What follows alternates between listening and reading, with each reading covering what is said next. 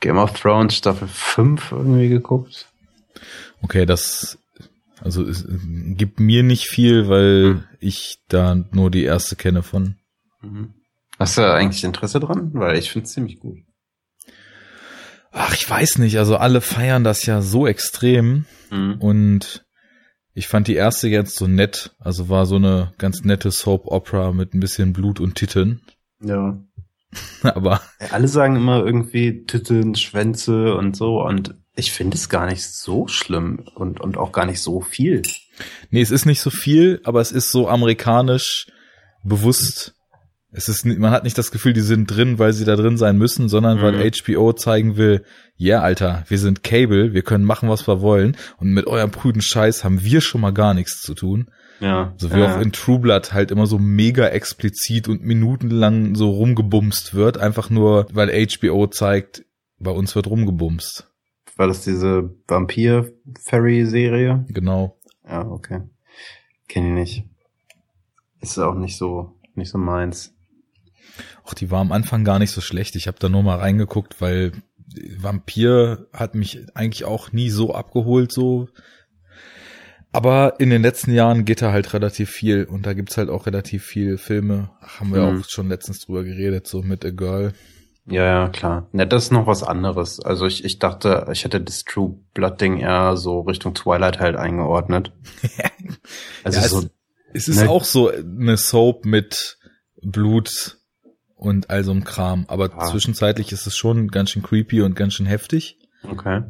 Aber es wird dann halt in den zunehmenden Staffeln halt immer mehr dann doch wieder so eine, ja, hier, ne, so gendermäßig inkorrekt ausgedrückt, so eine richtige Mädchenserie. Mhm wo halt am Anfang ist es halt so voll straighter Vampirkram und stellt eigentlich auch noch ganz interessante Fragen so darüber, so wie, wenn, wenn man jetzt die Vampire so als Außenseiter sieht und es gibt ja halt dieses, das ist eben dieses True Blood, das ist quasi so wie Coca-Cola abgepacktes synthetisches Blut, okay. mit dem sich die Vampire dann halt auch so integrieren. Und das ist ja halt so diese typische klassische Vampirfrage wie wäre das, so Koexistenz von Minderheiten, die ausgegrenzt werden und so mhm. weiter. Das lässt sich ganz gut so auf der Ebene verstehen. Und halt auch nur Vampir-Shit, ne? Und zwischendurch echt blutig so.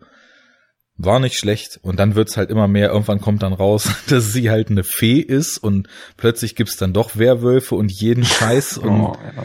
Dann ist es halt wieder so, also ich habe dann so die erste gesehen, dachte, oh, coole Serie. Die zweite gesehen, dachte, oh, wieso fangen sie denn jetzt genau den ganzen Mist an, den kein Schwein da drin vermisst hat.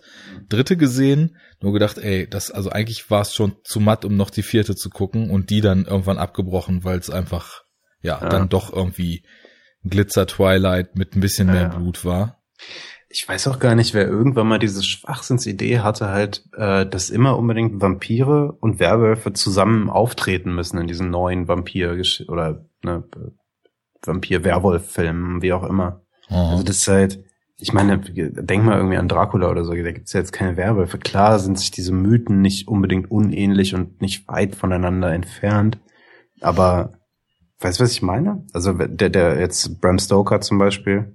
Ja äh, da gibt es keinen Werwolf, so, glaube ich. Hoffe ich. ich glaube, es gibt das sogar zwar auch schon klassisch, aber man hat so das Gefühl, es geht heutzutage gar nicht mehr ohne. Ja, genau. Auch bei diesen Underworld-Filmen und so, ne? Da hast du die halt auch immer ja. alle am Start. Ähm, bei Blade damals ja nicht, glaube ich. Also zumindest im ersten. Bei den anderen bin ich mir auch gar nicht so sicher. Der zweite war ja noch okay. Oh, es gab bei Blade zwar auch irgendwelche weirden Wesen dann, aber das war immer aus den Vampirmythen entnommen. Ja. Könnte man auch mal wieder gucken, ist echt krass lange her. Ist ja auch ein, äh, eine Comic-Verfilmung, ne? Ja. Das ist total witzig. Ich habe also, weil ich nehme die überhaupt nicht so wahr oder habe sie damals zumindest nie so wahrgenommen, weil ich den, vom Comic nie was gehört hatte. Ja, das ist dann auch, das ist dann eher so klassischer Dark Age Kram, ne? So, hm. der sich auch von dem ganzen bunten Comic Kram von den 30ern bis zu den 70ern irgendwie emanzipiert hat und voll mhm. in die Düsternis-Schiene und gebrochene Heldenschiene reinschlägt. Mhm. Ich werde demnächst auf jeden Fall mal ein bisschen mehr Comics wieder lesen. Habe ich durch die Superhero Unit Sachen jetzt ziemlich Bock drauf gekriegt. Mhm. Auch so ein bisschen klassischen Kram, ein bisschen neueren Kram. Ja, grundsätzlich hätte ich da auch echt Bock drauf, aber da braucht man auch wieder Zeit und auch ordentlich Geld. Ja. Wobei ich meine, du kannst, also es hängt natürlich davon ab, was man lesen will, ne? Weil ich meine, Marvel zum Beispiel, ich, also ich habe halt früher X-Men und Spider-Man echt gefeiert. Ja. Und du kannst dir ja einen Marvel Unlimited Account klicken für 100 Dollar im Jahr Mhm. und hast dann quasi eine Flatrate digital zu lesen. Okay. und kannst halt über die Marvel App auf dem Tablet und die digitalisieren halt die Archive wirklich bis in die Anfangstage zurück. Mhm. Das ist wohl noch fortschreitend, so wie mir das Wladimir erklärt hat, aber du hast halt dann also auf komplette Heftlinien und so hast du da Zugriff, eigentlich auf alles, was die mal gemacht haben. Die ganz neuen Sachen gibt's dann da halt nicht, so das Netflix-Phänomen, ne? Ja, Die ja. müssen dann halt erstmal anders ausgewertet werden, aber ich meine, das ist ja schon, wenn du da bist du dann ja bei insgesamt, was weiß ich, acht Euro im Monat oder so, ist umgerechnet, als ob du dir halt zwei Hefte kaufst, ne? ja. Nee, das ist schon voll in Ordnung. Ich wusste noch nicht, dass es sowas gibt. Ich weiß auch nicht, ob es offiziell in Deutschland verfügbar ist Mhm. oder ob man dann halt da auch wieder sich einen VPN muss mit den Devices, wo man sich Also da ich, einloggt. ich wette, es wäre mir sonst irgendwie im App Store oder so schon mal über den Weg gelaufen, wenn es das in Deutschland gäbe. Ja. Ja, von daher. Das klingt auf jeden Fall interessant, aber wenn, dann würde ich in dem Fall, glaube ich, eher äh, für die DC Flatrate wählen. ja, das ist nämlich auch so eine Sache. Also da hätte ich dann, glaube ich, auch erstmal noch mehr Bock drauf. Mhm. Mal so ein bisschen die äh, typischen Vorlagen zu den ganzen Filmen aus den letzten Jahren reinziehen. Oder mal so die ganz bekannten Arcs, sowas wie, wie hieß der denn nochmal? Ähm, War on Infinite Earths, glaube ich. War oder?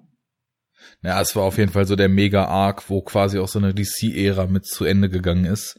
Okay. Alle Villains und alle Helden einfach nur in so einem 400-seitigen Epos irgendwie abgehen. Ja. ja ich, äh, Crisis on Infinite Earth, genau. Okay. Ja, Ich habe ähm, immer ein, oder was heißt, also ein Problem habe ich nicht, aber ich mag es nicht so gerne, wenn irgendwie alle in einen auftauchen. Deshalb hasse ich halt auch diese Avenger-Filme. Okay. Und äh, also Hass ist vielleicht ein hartes Wort, aber also ich finde da nicht so wirklich Gefallen dran. Es ist ähm, dann doch eher einfach nur den plain Helden und da kann dann auch mal irgendwie ein anderer drin vorkommen, aber wenn so alle in einem sind und so, das, oh, weiß ich nicht. Auch jetzt dieser, der neue Batman-Superman-Film, ich bin nie irgendwie Fan von sowas gewesen, auch nicht in Comicform. Da dachte ich immer, das ist Quatsch, das ist halt so Geldmache irgendwie. Hm. Ja, weiß nicht, wahrscheinlich war ich dann so als ganz junger Jugendlicher oder noch spätes Kind zu sehr X-Men-Fan, um das nicht zu mögen, wenn halt viele auf einem Haufen sind. Ich brauche das auch nicht zwingend, ne? Also klar, so Solo-Filme sind auch oft cool oder Solo-Hefte. Hm. Naja, jetzt haben wir eine Weile vorgeplaudert. Jetzt hau doch mal deinen Jingle raus. Ich gebe jetzt meine Gitarre wieder auspacken hier, oder was? Sicher, Nee. Ich kann mal so traurige Akkorde spielen. das macht nix. Nee. Das passt zu unserer professionellen Ja, Aufmachung mit unserem großartigen Cover und so. da muss er ein bisschen mehr bringen, komm. Ich hab mir auf dem, auf dem Flohmarkt mal hier so ein, so ein Kinderding gekauft. So Plastikklöppeln.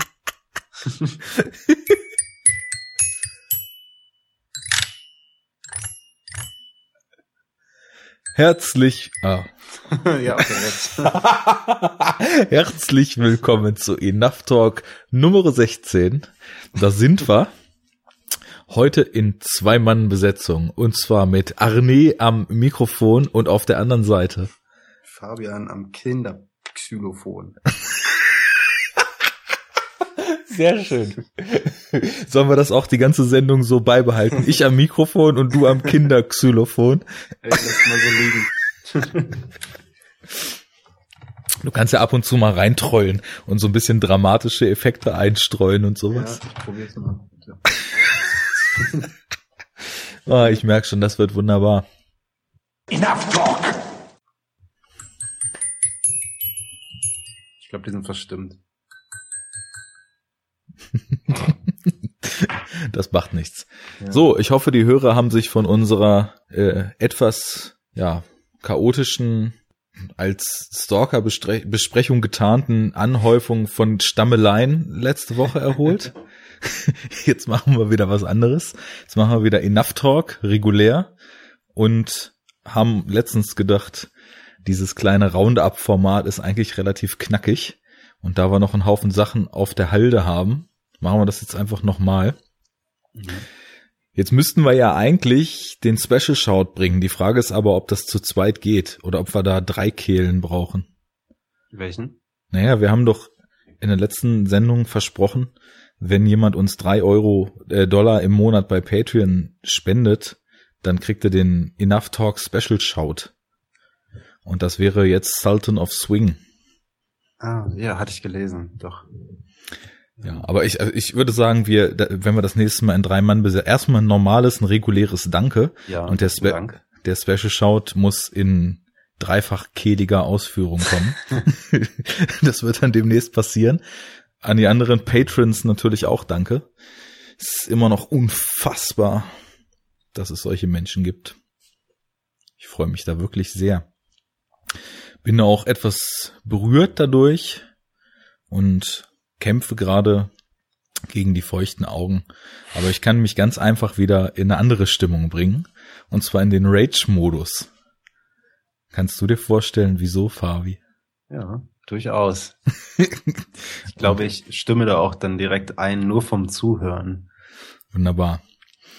Ja, Devise heißt Roundup, gesehene Filme und Serien, gespielte Games, gehörte Musikalben, egal worauf wir Lust haben, das kommt hier auf den Tisch und ich muss von einer sehr, sehr traumatischen Erfahrung berichten. Ich habe ja, naja, schon seit Jahren eigentlich nicht sehr regelmäßig, aber immer mal wieder das Bedürfnis, Sneak Previews zu besuchen. Und das kann natürlich, wie wir alle wissen, sehr, sehr gut enden und das kann auch absolute Katastrophe werden. Ich bin vor zwei Wochen in die Sneak gegangen mit etwas flatterigen Knien, denn wie ich es schon im Sneak Talk 5 berichtete, vermutete ich, dass eventuell der neue Michael Bay Film 13 Hours kommen kann. Mhm. Er kam nicht, es kam Zootopia, der ganz großartig war. Nächste Woche ging ich in die Sneak und wähnte mich in Sicherheit, weil ich dachte, ach, der läuft doch schon in drei Tagen an, die zeigen jetzt bestimmt was anderes und selbst wenn es der stumpfsinnige neue Sasha Baron Cohen Film sein wird, egal. So schlimm wie Michael Bay kann es nicht werden. Und der Schirm wurde, die, die Leinwand fuhr auf, die Trailer waren vorbei, der Saal wurde dunkel. Und das erste, was man sah, war, wie aus dem Paramount-Logo raus sich so eine typisch nach kryptisch aussehende Geheimdienstschrift entwickelte und so ein unheilvoller Score einsetzte. Und ich mir schon dachte, nein. Nächstes Bild, eine vertikal gefilmte Satellitenaufnahme eines Wüstenstaates. Doppel nein. so, und dann habe ich mir gedacht, was soll's? Vielleicht, äh, ich bin jetzt mal ganz offen, der Trailer war zwar fürchterlich, vielleicht macht Michael Bay ja das vollkommen Unerwartete. Vielleicht ist Michael Bay, der ja, wenn er halt nicht Roboter explodieren lässt oder Inseln explodieren lässt oder Autos explodieren lässt oder was auch immer, vielleicht ist er ja gar nicht so scheiße. Man muss ja in jeden Film offen rangehen, ne? ohne Vorurteile und so. Mhm. ja.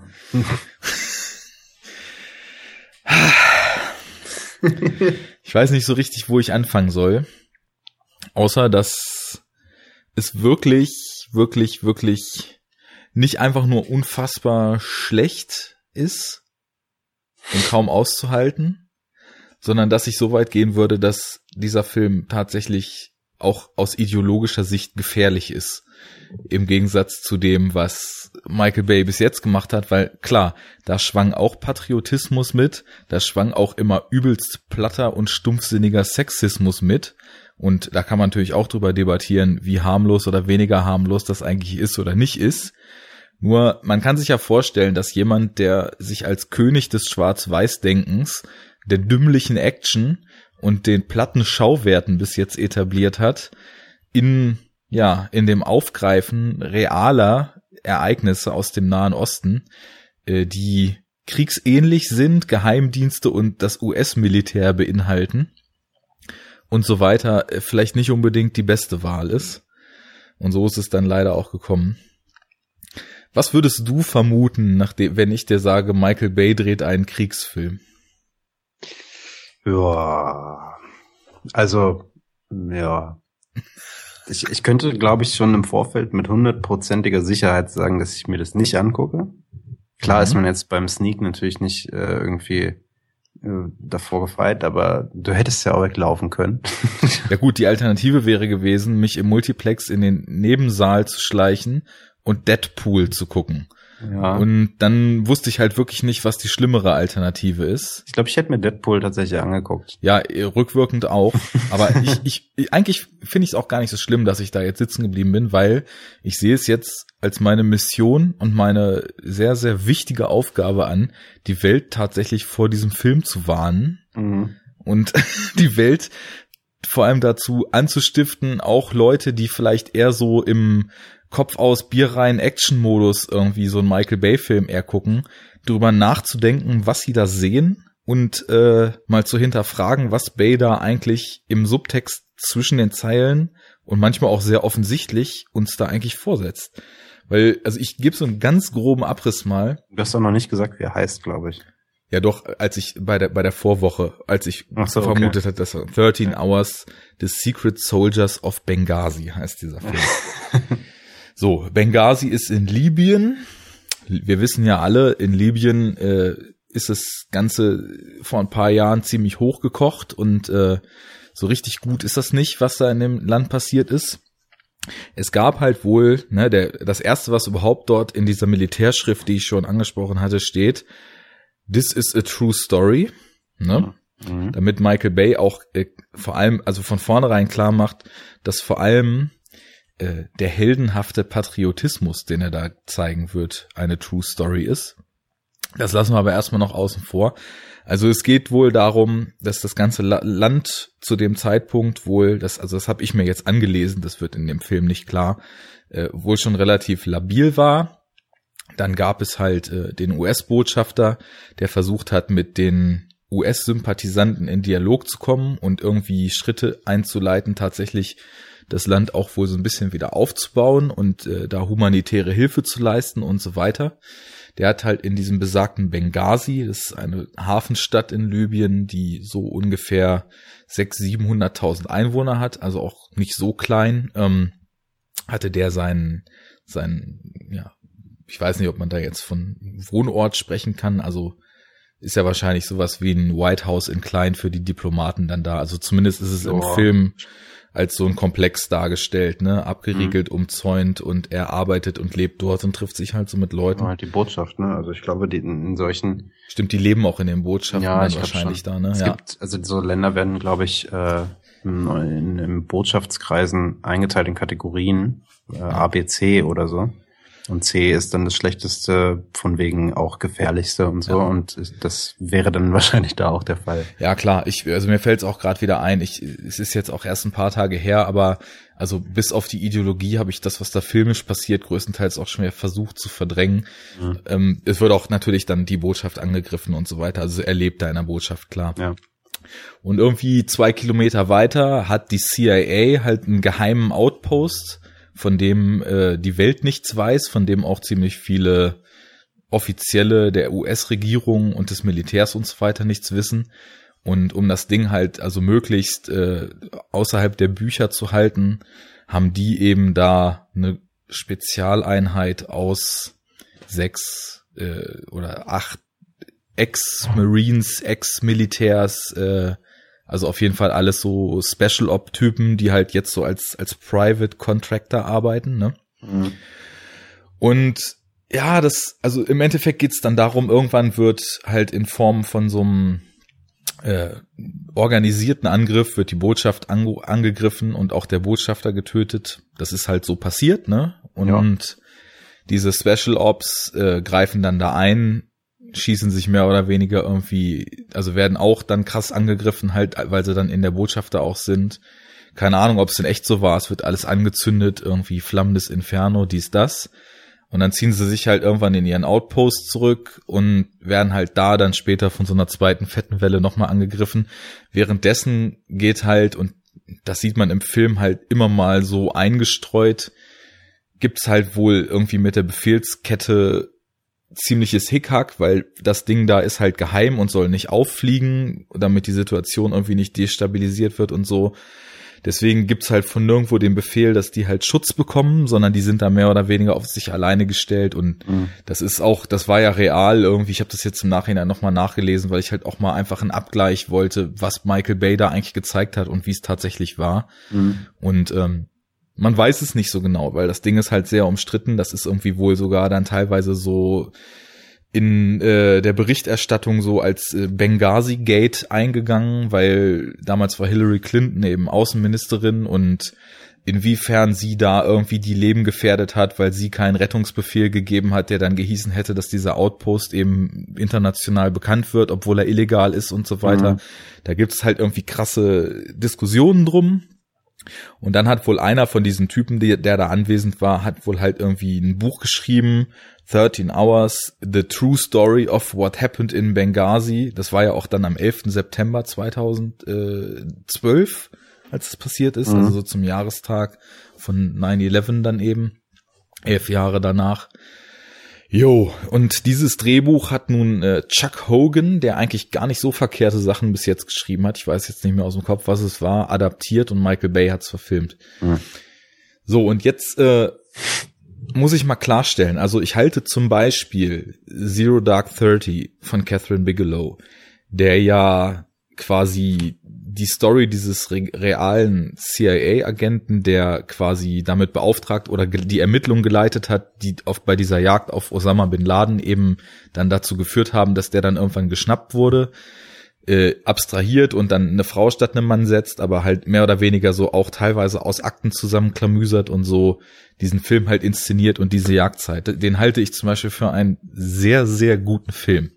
Nur um das mal so zu sagen, dass ich auf jeden Fall niemand bin, der sobald US-Militärs irgendwo in einem Film im Nahen Osten agieren, schreit äh, Propaganda und alles Scheiße und kann ja gar nicht gut sein. Mhm. Ganz im Gegenteil. Ich habe auch, äh, ich halte das Kriegsfilmgenre, das nenne ich jetzt einfach mal so, auch für sehr wichtig, weil es irgendwie in meinen Augen die Aufgabe hat, uns immer wieder vor Augen zu führen, wie grausam, wie sinnlos und wie zerstörerisch Krieg einfach ist. Ne? Und das ist einfach wichtig, finde ich, dass sowohl in einem Film wie Zero Dark Thirty zum Beispiel, der eben die Geheimdienstarbeit zeigt und äh, dann zu der Conclusion am Ende kommt, es ist einfach alles vollkommen sinnlos, was da passiert und es ändert sich gar nichts. Oder jetzt nehmen wir mal Sicario aus dem letzten Jahr, den ich auch absolut brillant fand, der halt auch irgendwie dieses Agieren der Special Forces in USA und Geheimdienste und Militärs alles miteinander verschränkt irgendwie auf eine Art zeigt,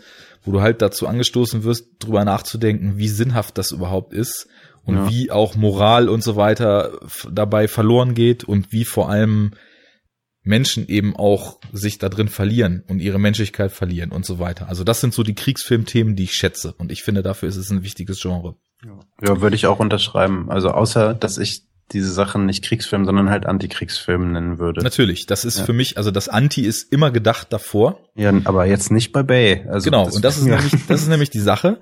Ich habe, ich habe ja auch eine schriftliche Rezension so im Sinne von einfach nur eine Auflistung dessen, was einfach unfassbar ist an dem Film, jetzt an 13 mhm. Hours, dann auch gleich für meinen Blog geschrieben. Und ich habe da ja eigentlich irgendwie so ein System, wo ich immer erstmal so die Fakten, so wer hat's gemacht, wer spielt mit, was ist für ein Genre so, was für eine Produktion, welches Jahr und so weiter. Und mir ist halt nichts Besseres eingefallen, als bei Genre pro Kriegsfilm hinzuschreiben, mhm. weil das ist nämlich genau der Punkt. Also man hätte jetzt, man hätte sich diesen, ich versuche die ganze Zeit ruhig zu bleiben, ich werde gleich noch hochkochen, man hätte sich diesen Event nehmen können und hätte ihn zeigen können auf eine Art, dass man merkt, es ist ganz schön scheiße, dass die Systeme in der Welt so weit sind, dass halt dort dann irgendwann Typen, aus welchen Gründen auch immer die da sind, ne? Ich meine, das waren halt Private Contractor so, die haben sich ja in einer gewissen Weise auch dafür entschieden. Davon haben wir mal ganz abgesehen, dass halt dass das die Situation auf der Welt ist, dass Situationen so eskalieren, dass Leute dort gezwungen sind, um sich selbst und die Leute um sich herum zu schützen, halt haufenweise Leute zu erschießen und dann verstümmelt, traumatisiert und äh, völlig fertig aus so einer Sache rauskommen, weil sie sich irgendwie gerade noch haben retten können. Das wäre für mich so der reale Ansatz. Weil diese Typen, also zumindest das, was an Infos irgendwie Michael Bay noch hinterher schickt, am Ende wird an einem so verkauft, die leben jetzt alle glücklich mit ihren Familien halt zusammen Mhm, und sind aber alle natürlich nicht mehr im Dienst, außer einen, der irgendwie wieder in die Army ist. Mhm, und, ja, äh, das war ja auch total geil, oder? Also ich glaube, er, gerade er fand das halt super geil, so dass er gesagt hat, ich muss da noch mal hin. Und Genau. das, äh, genau das ist nämlich der Punkt. Also wenn wir uns irgendwie mal einen Rocky Balboa, äh Quatsch, einen, einen Rambo, John Rambo, ja. meine ich, vor, vor Augen rufen, der halt irgendwie traumatisiert aus dem Krieg wiederkommt, oder mal einen Thin Red Line vor Augen rufen, der auf eine sehr, sehr interessante Art und Weise irgendwie davon handelt, wie Leute im Krieg schon zerbrechen und nie wieder einen Fuß auf den Boden kriegen. Das wären alles Möglichkeiten gewesen, auf die man das hätte zeigen können. Und auch wenn dieses Drehbuch von Chuck Hogan, ich weiß nicht, wie sehr jetzt Michael Bay an den One-Linern und so weiter da noch dran rumgedreht hat, nicht unbedingt das riesig gute Drehbuch ist. Es ist in diesem Falle die Inszenierung von Michael Bay, die dieses Event in absolut krass kriegsverherrlichender Weise zeigt, die im Subtext wirklich auf eine unfassbare Art und Weise eine Welt- und Menschensicht vermittelt, die man einfach nur als rassistisch, als Gewalt, Waffen und kriegsverherrlichend, als, als herabwertend von allem nicht-amerikanischen und als einfach vollkommen drüber einstufen kann. Denn was, was Bay halt macht, ist von vornherein dieses Benghazi, in dem sich das alles abspielt, wie die Hölle auf Erden darzustellen. Also der kommt da an, am Anfang John Kras Krasnicki heißt er, glaube ich, ne? Mhm. Ähm, man sieht, wie er ankommt im Flugzeug da in Benghazi, wird abgeholt von einem anderen Typen. Die, die Schauspieler sind natürlich alles coole, aufgepumpte, rauschebärtige Badasses, die einen coolen Spruch nach dem nächsten kloppen, deren Sixpacks und breite Schultern immer wieder schwitzend in freien Oberkörper im Close-up inszeniert werden, die sich auf der Basis die Zeit damit vertreiben, entweder Call of Duty zu spielen und Headshots zu verteilen, um sich quasi, wie Bay es uns weiß macht, darauf vorzubereiten, dass sie das gleich endlich in echt tun dürfen, oder mit Metallketten um den Oberkörper gelegt, Autoreifen ziehen, um zu trainieren und zu zeigen, wie stark sie sind und was für krasse Typen sie sind. So. Und dann geht das ganze Ding los. Also du, du kriegst halt, also rein filmisch jetzt erstmal, ist das Ding halt einfach so, wie man sich von Michael Bay vorstellen würde. Die Typen haben halt, obwohl sie die ganze Zeit miteinander labern, keinerlei Profil. Du kannst die auch nicht unterscheiden, weil die alle gleich aussehen. Die sind alle einfach nur aufgepumpt, haben Bart fertig. Ähm, keiner davon hat irgendeine Eigenschaft. Dann gibt's halt auch noch lauter andere Leute auf der Station, da hat auch keiner von einer Eigenschaft. Dann gibt's so die ersten Außeneinsätze, wo die irgendwie so eine Diplomatin dann auch beschützen sollen ähm, in Benghazi. Und es ist wirklich, also was was der uns da für ein Weltbild vorsetzt, es ist so krass, also äh, das, du musst halt überlegen, Michael Bay kommt ja aus der Werbung, ne? Ja. Das heißt, der weiß ganz genau, was er zeigt und was es im Zuschauer auslöst. Und diese Bilder sprechen durch und durch zwischen den Zeilen eine Sprache, die dir nur sagt, guck dir diese dreckigen Araber an, ein Terrorist nach dem nächsten, jeder hier ist Terrorist, jeder hier wartet nur drauf, die patriotischen Amerikaner umzubringen, aber guck dir unsere Jungs an, die werden das schon schaukeln, die werden den scheiß dreckigen Kameltreibern gleich mal richtig den Arsch versohlen. Also, egal wo die sind, es sind immer wieder ins Bild geholt, irgendwie so dubiose Typen, die an Ecken stehen und sie beobachten. Ja. Es rennen Kinder mit Maschinengewehren durch die Straßen. Sie kommen auf dem Bazar an und da wird natürlich nicht Klamotten, äh, Kleidung, äh, Lebensmittel, Tee, hast du nicht gesehen, gehandelt. Auf dem Bazar werden Panzerfäuste, AK-47s und Handgranaten gehandelt. Ausschließlich. Es gibt ein Bild von diesem Bazar, in dem Michael Bay uns zeigt, guck mal, so sieht's da unten nämlich aus. Alle dort sind Terrorist, Terroristen und es ist so dolle, dass sie sogar auf dem Bazar schon nur noch Waffen verkaufen. Dann siehst du zwischendurch halt, also als das langsam so hochkocht, du siehst halt ständig so Einstellungen, die halt in so einer total stylischen Art und Weise einem so zeigen, wie der Mob so ausrastet und wie halt so Kinder mit AKs so, so partisanenmäßig in die Luft gehalten durch die Straßen rennen und in die Luft ballern und ausflippen. Und du hast das Gefühl, diese Bilder, die wollen dir einimpfen. Jetzt denkt ihr echt noch mal, denk, denk noch drüber nach, ob du das, ob du mit diesen Arabern wirklich sympathisieren willst. Guck mal an, jeder ist ja Terrorist, jeder. Die wollen euch alle nur umbringen. Der Westen ist in Gefahr. Aber es gibt ja unsere, unsere Special Forces. Und dann geht das Ding halt los. Dann wird halt erst diese Botschaft angegriffen. Dann ist halt erstmal so Action-Abriss in allerfeinster Bay-Manier. Du kannst halt nichts mehr erkennen. Die Kamera wackelt einfach nur noch hin und her. Es wird Minuten, also ich, wenn vielleicht eine halbe Stunde oder länger wird nur geballert, nichts anderes. Und dann geht es halt immer weiter. Also zwischendurch hast du dann so Momente, da werden da werden diese Soldaten, sollen die plötzlich so menschlich gemacht werden, ne? Und da wird immer wieder so gezeigt, die haben Familien mit Kindern zu Hause, das sind alles liebende Väter. Und jetzt haben sie sich für ihr Land aufgeopfert. Dann plötzlich unterhalten sich über, über ihre Kinder, vorher noch so coole, coole Sprüche gedroppt und irgendwie Araber erschossen. In, Im nächsten Moment, im nächsten Moment weinen sie, weil sie an ihre Kinder denken. Und dann haut einer einen Badass-Spruch raus und dann, als sie dann später selber angegriffen werden, dann nehmen sie ihre Knarren wieder in die Hand und du, du glaubst nicht, wie das inszeniert ist, ne? Also ich habe ja schon gesagt, die spielen halt Call of Duty und plötzlich wechselt der Film in einen Call of Duty Modus und du siehst in Ego-Shooter Perspektive, oh, wie Headshots an diese Angreifer verteilt werden. Ähm, es wird halt niemals irgendwie gebrochen. So, also irgendwann ist es dann so, dass halt so eine fette Granate bei denen einschlägt. Und zwar, es ist der Hammer. Und zwar also irgendwie ist es, irgendwann kommt so ein Auto halt so vor diesen Outpost und da tickern halt so ein paar Typen im Handy rum und dann meint der eine schon so, I want to shoot them so bad, I want to shoot them so bad. Und dann fahren sie halt wieder weg. Ah, they were unarmed. Und dann meint der andere so, or, or they were getting GPS coordinates for a bomb fight oder irgend sowas. Und dann sieht man halt, wie die so ein paar Straßen weiter die Koordinaten haben und in so einen Granatwerfer, wo du die Granate so reinschmeißt und dann wird die so rausgefluppt halt. Mörser, ne? ja. So genau, Mörser. Ich kenne mich da nicht aus. Mhm. Und dann schmeißen die halt so zwei Granaten und dann sind fette Explosionen, schon alles in Slow Motion und so, ne? Michael Bay Style halt. Und dann schmeißen die dritte Granate rein und dann folgt die Kamera in so einem CGI Tracking Shot dieser Granate und inszeniert halt so stylisch, wie es überhaupt nur geht, den Granateinschlag, der gleich drei Leute töten wird, ne? Und da ist es halt auch völlig egal, ob das äh, ob das die Amerikaner sind oder ob das irgendwelche arabischen Angreifer sind oder was auch immer. Es ist halt einfach nur so, dass von vorne bis hinten Michael Bay Krieg zu was total coolem und erstrebenswerten hochästhetisiert, ne? Mhm. Ich hatte dir das ja privat schon erzählt. Zwischendurch sind so Shots, als die sich aufrüsten, ne, das erste Mal, als die Botschaft angegriffen wird. Ja. Dann nehmen sie ihre Waffen aus dem Schrank und dann werden die Waffen so formatfüllend auf der Leinwand eingefangen und dann hält die Kamera aber jedes Mal so ein Stückchen zu lange drauf, ne? Und das sind so, also ich habe in schriftlicher Form auf meinem Blog, ich habe halt geschrieben, dass das sind Einstellungen, aus denen wirklich eine Liebe für Waffen von Michael Bay spricht, ne? Mhm. Also du hast so das Gefühl, du sollst diese Waffen so begehren, wie du eigentlich Megan, Megan Fox nasse Titten auf der Motorhaube in Transformers 2 oder so begehren sollst, ne?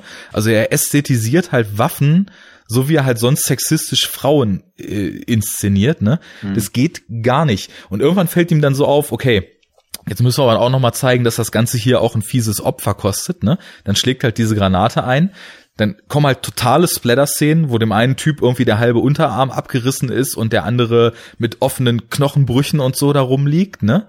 Aber was bringt es? Es bringt, es führt dazu, ja, genau, dass sie, als sie dann gerettet werden, One-Liner kicken und der Typ, der dem halt, also der dem der Arm nur noch an einer Sehne der Unterarm irgendwie so rumschlabberte, der halt irgendwie sagt, äh, so sie, sie, sie stützen ihn so am Ende auf dem Weg zum Flugzeug, ne, dass sie dann halt da rausgeholt hat. Und dann meint er so, Leave me alone. I walked into this country and I'm gonna walk straight out of it. Oh.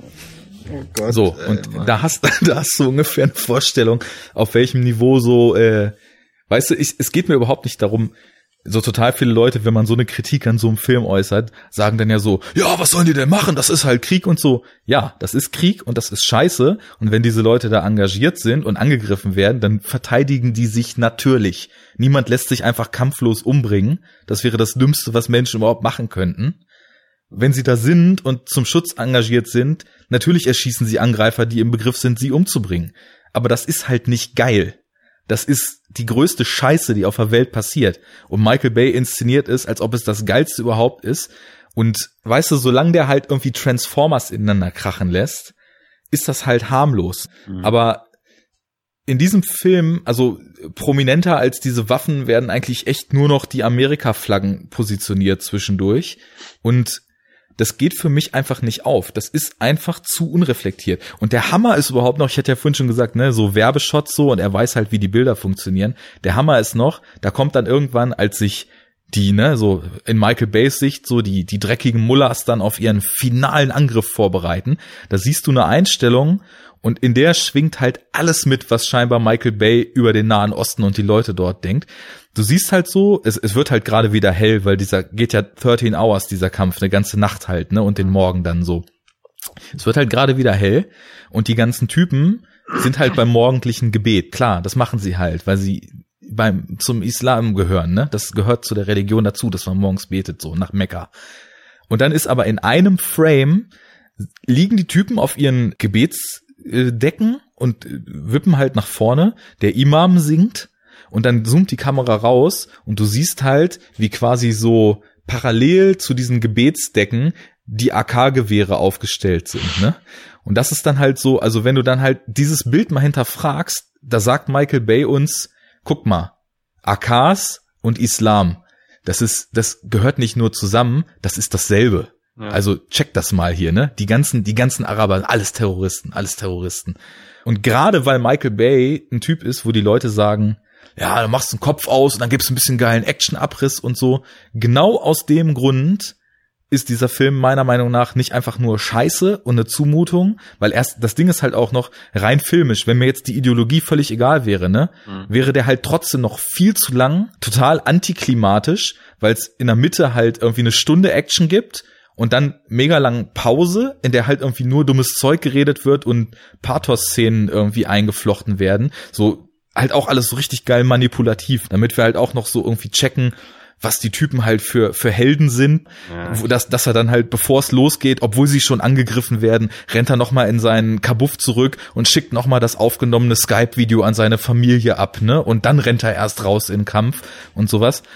Ich betone nochmal, ne? Das hat überhaupt nichts mit diesen, mit diesen Soldaten oder Ex-Soldaten, die real damals in diesem Konflikt gekämpft haben, zu tun das hat damit zu tun, dass Michael Bay sie in einem völlig falschen Licht darstellt und dass es halt einfach alles nur wissentliche Heroisierung von Krieg ist und nicht unbedingt von den Soldaten, die da gekämpft haben, sondern einfach von der ganzen Situation.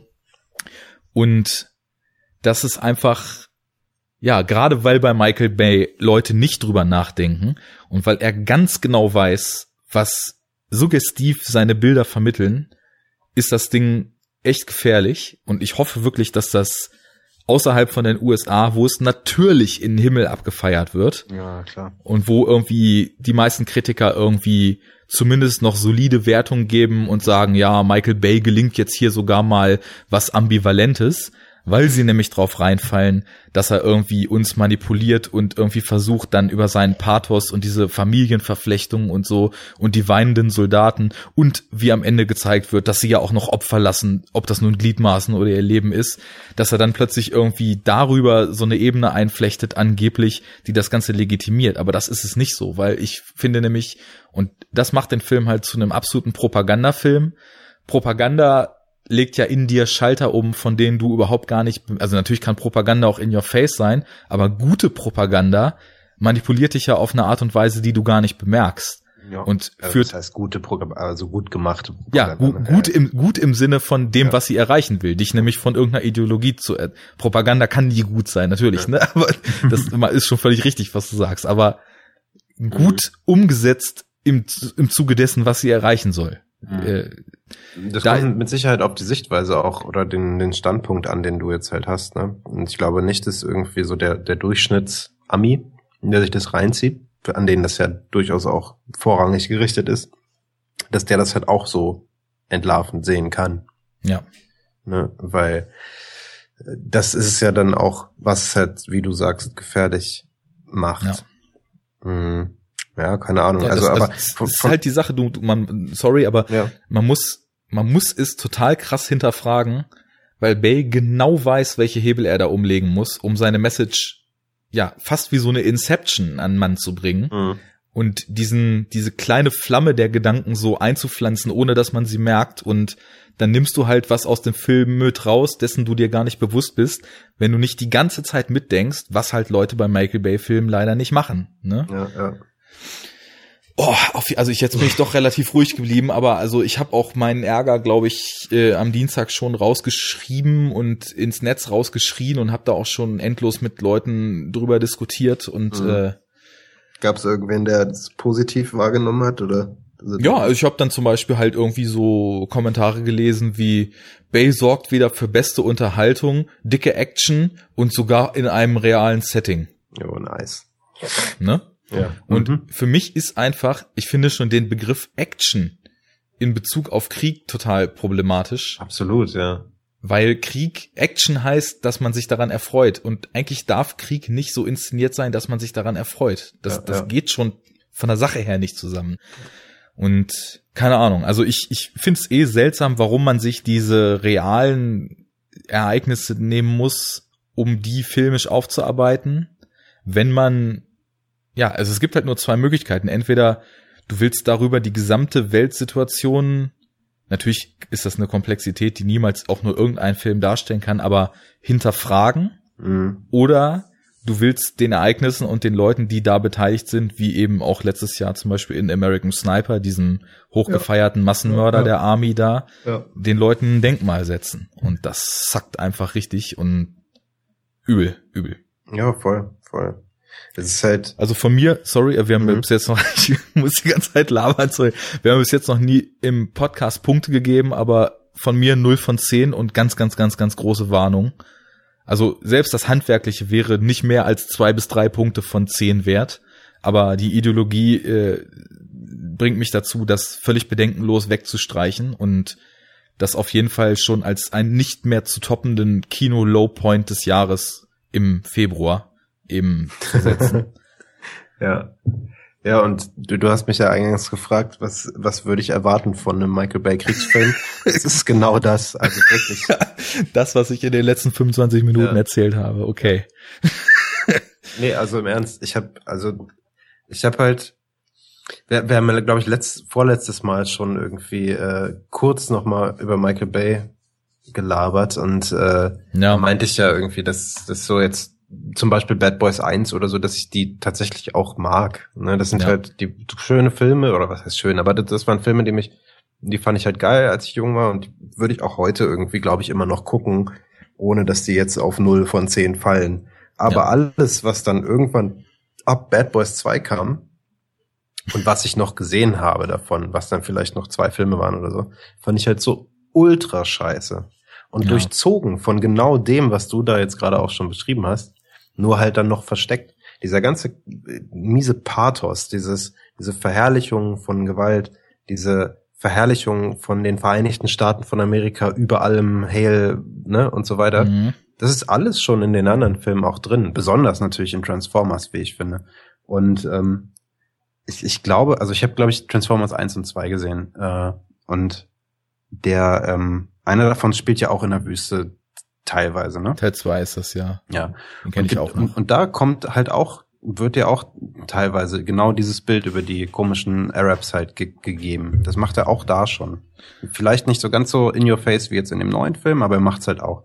Und äh, wie gesagt, wirklich nichts anderes erwartet, gar nichts anderes. Ja. Michael Bay ist halt wirklich einfach so scheiße. Und äh, also ich muss den Film nicht sehen, um mich darüber aufzuregen. Es reicht mir schon, wenn ich mir anhöre, was du darüber erzählst, um, um ja. genau zu wissen, wie kacke ich diesen Typen finde und alles, was er macht. Also ich hätte den auch niemals geguckt, ne? Also ich habe nee, auch klar. den Trailer gesehen und ich bin mit Michael Bay durch gewesen und äh, natürlich wäre das einfach ein rotes Tuch gewesen, aber ich dachte dann, okay, ich sitze jetzt hier, ich habe dafür Geld bezahlt und ich werde es wahrscheinlich nicht genießen, aber ich mache mir da jetzt einfach eine Meinung zu, damit ich mich halt auch einfach, wenn vielleicht ich plötzlich höre, dass alle sagen, ah, ist gar nicht so schlecht, dass ich mich dann da irgendwie zu positionieren kann. Mhm. Aber naja, was, was auch wichtig ist, halt so nochmal zu sagen, das ist vom, von der Inszenierung her halt auch verglichen so zu dem, was er sonst gemacht hat, ist das Ding halt auch mega realistisch gehalten, ne? Okay. Und da kommt halt dann der Punkt, dass halt total viele Leute ja auch Filmen, die realistisch gehalten sind, auf den Leim gehen und das Gefühl haben, ihnen wird da Realität vorgesetzt, ne? Ja. Und diese It's all just a fucking game Mentalität, mit der er halt Transformers und so weiter gemacht hat, auch schon Bad Boys und so, ne? Aber Bad Boys finde ich vom Vibe her fühlte sich eher noch wie so eine 80er Buddy-Cop Komödie ja, an, voll. so mit, mit dicken ja. Actionspitzen ja, halt, ne? Total. Und in diesem Mindstate ist das halt was ganz anderes, als wenn du diese und es ist, es ist ja im Film sogar eins zu eins verbaut, weil halt nämlich wirklich auf dem Sch und es ist nicht nur so, dass die Soldaten Call of Duty zocken, auch in der Botschaft der IT-Typ zockt Ego-Shooter. Also er hat mehr, mehrfach diese Ego-Shooter-Referenz im Film mhm. und erzählt uns zwischen den Zeilen, dass äh, das erhebe ich jetzt einfach mal auf den realen Level, weil Krieg ist auch just a fucking game. Also genießt ihn so, wie ich ihn euch zeige. Und das ist einfach widerlich und abstoßend mhm. und menschenverachtend und gewaltverherrlichend und einfach nur ekelhaft. Und ja, ich glaube, das, das war alles, was ich dazu sagen muss. Das, äh, ich will den jetzt auch schnell wieder aus dem Kopf kriegen mhm. und mich da nicht weiter drüber aufregen. Und hoffe einfach wirklich, dass äh, mit, mit schwerstem Geschütz auf diesen Film eingeschossen und gedroschen wird um jetzt mal hier in den Kriegsanalogien zu bleiben und äh, Michael Bay irgendwie demnächst von mir aus Transformers 5 und 6 und 7 und 8 und 9 und 10 dreht, aber nie wieder auf die Idee kommt, irgendwie seine manipulativ faschistischen Ideologien da auf ein reales Kriegssetting drauf münzen zu müssen. So. ich habe auch über eine halbe Stunde gehatet, ne? Aber das musste raus. Ja, hat er verdient, glaube ich. Jo. Naja. Da weiche oh, ich auch keinen Millimeter von ab, dass er das verdient hat. es ist, also, ja, gut. Also, äh, ne, wir Schnell machen weg. ja öfter mal so einen Auf Aufruf an die Hörer.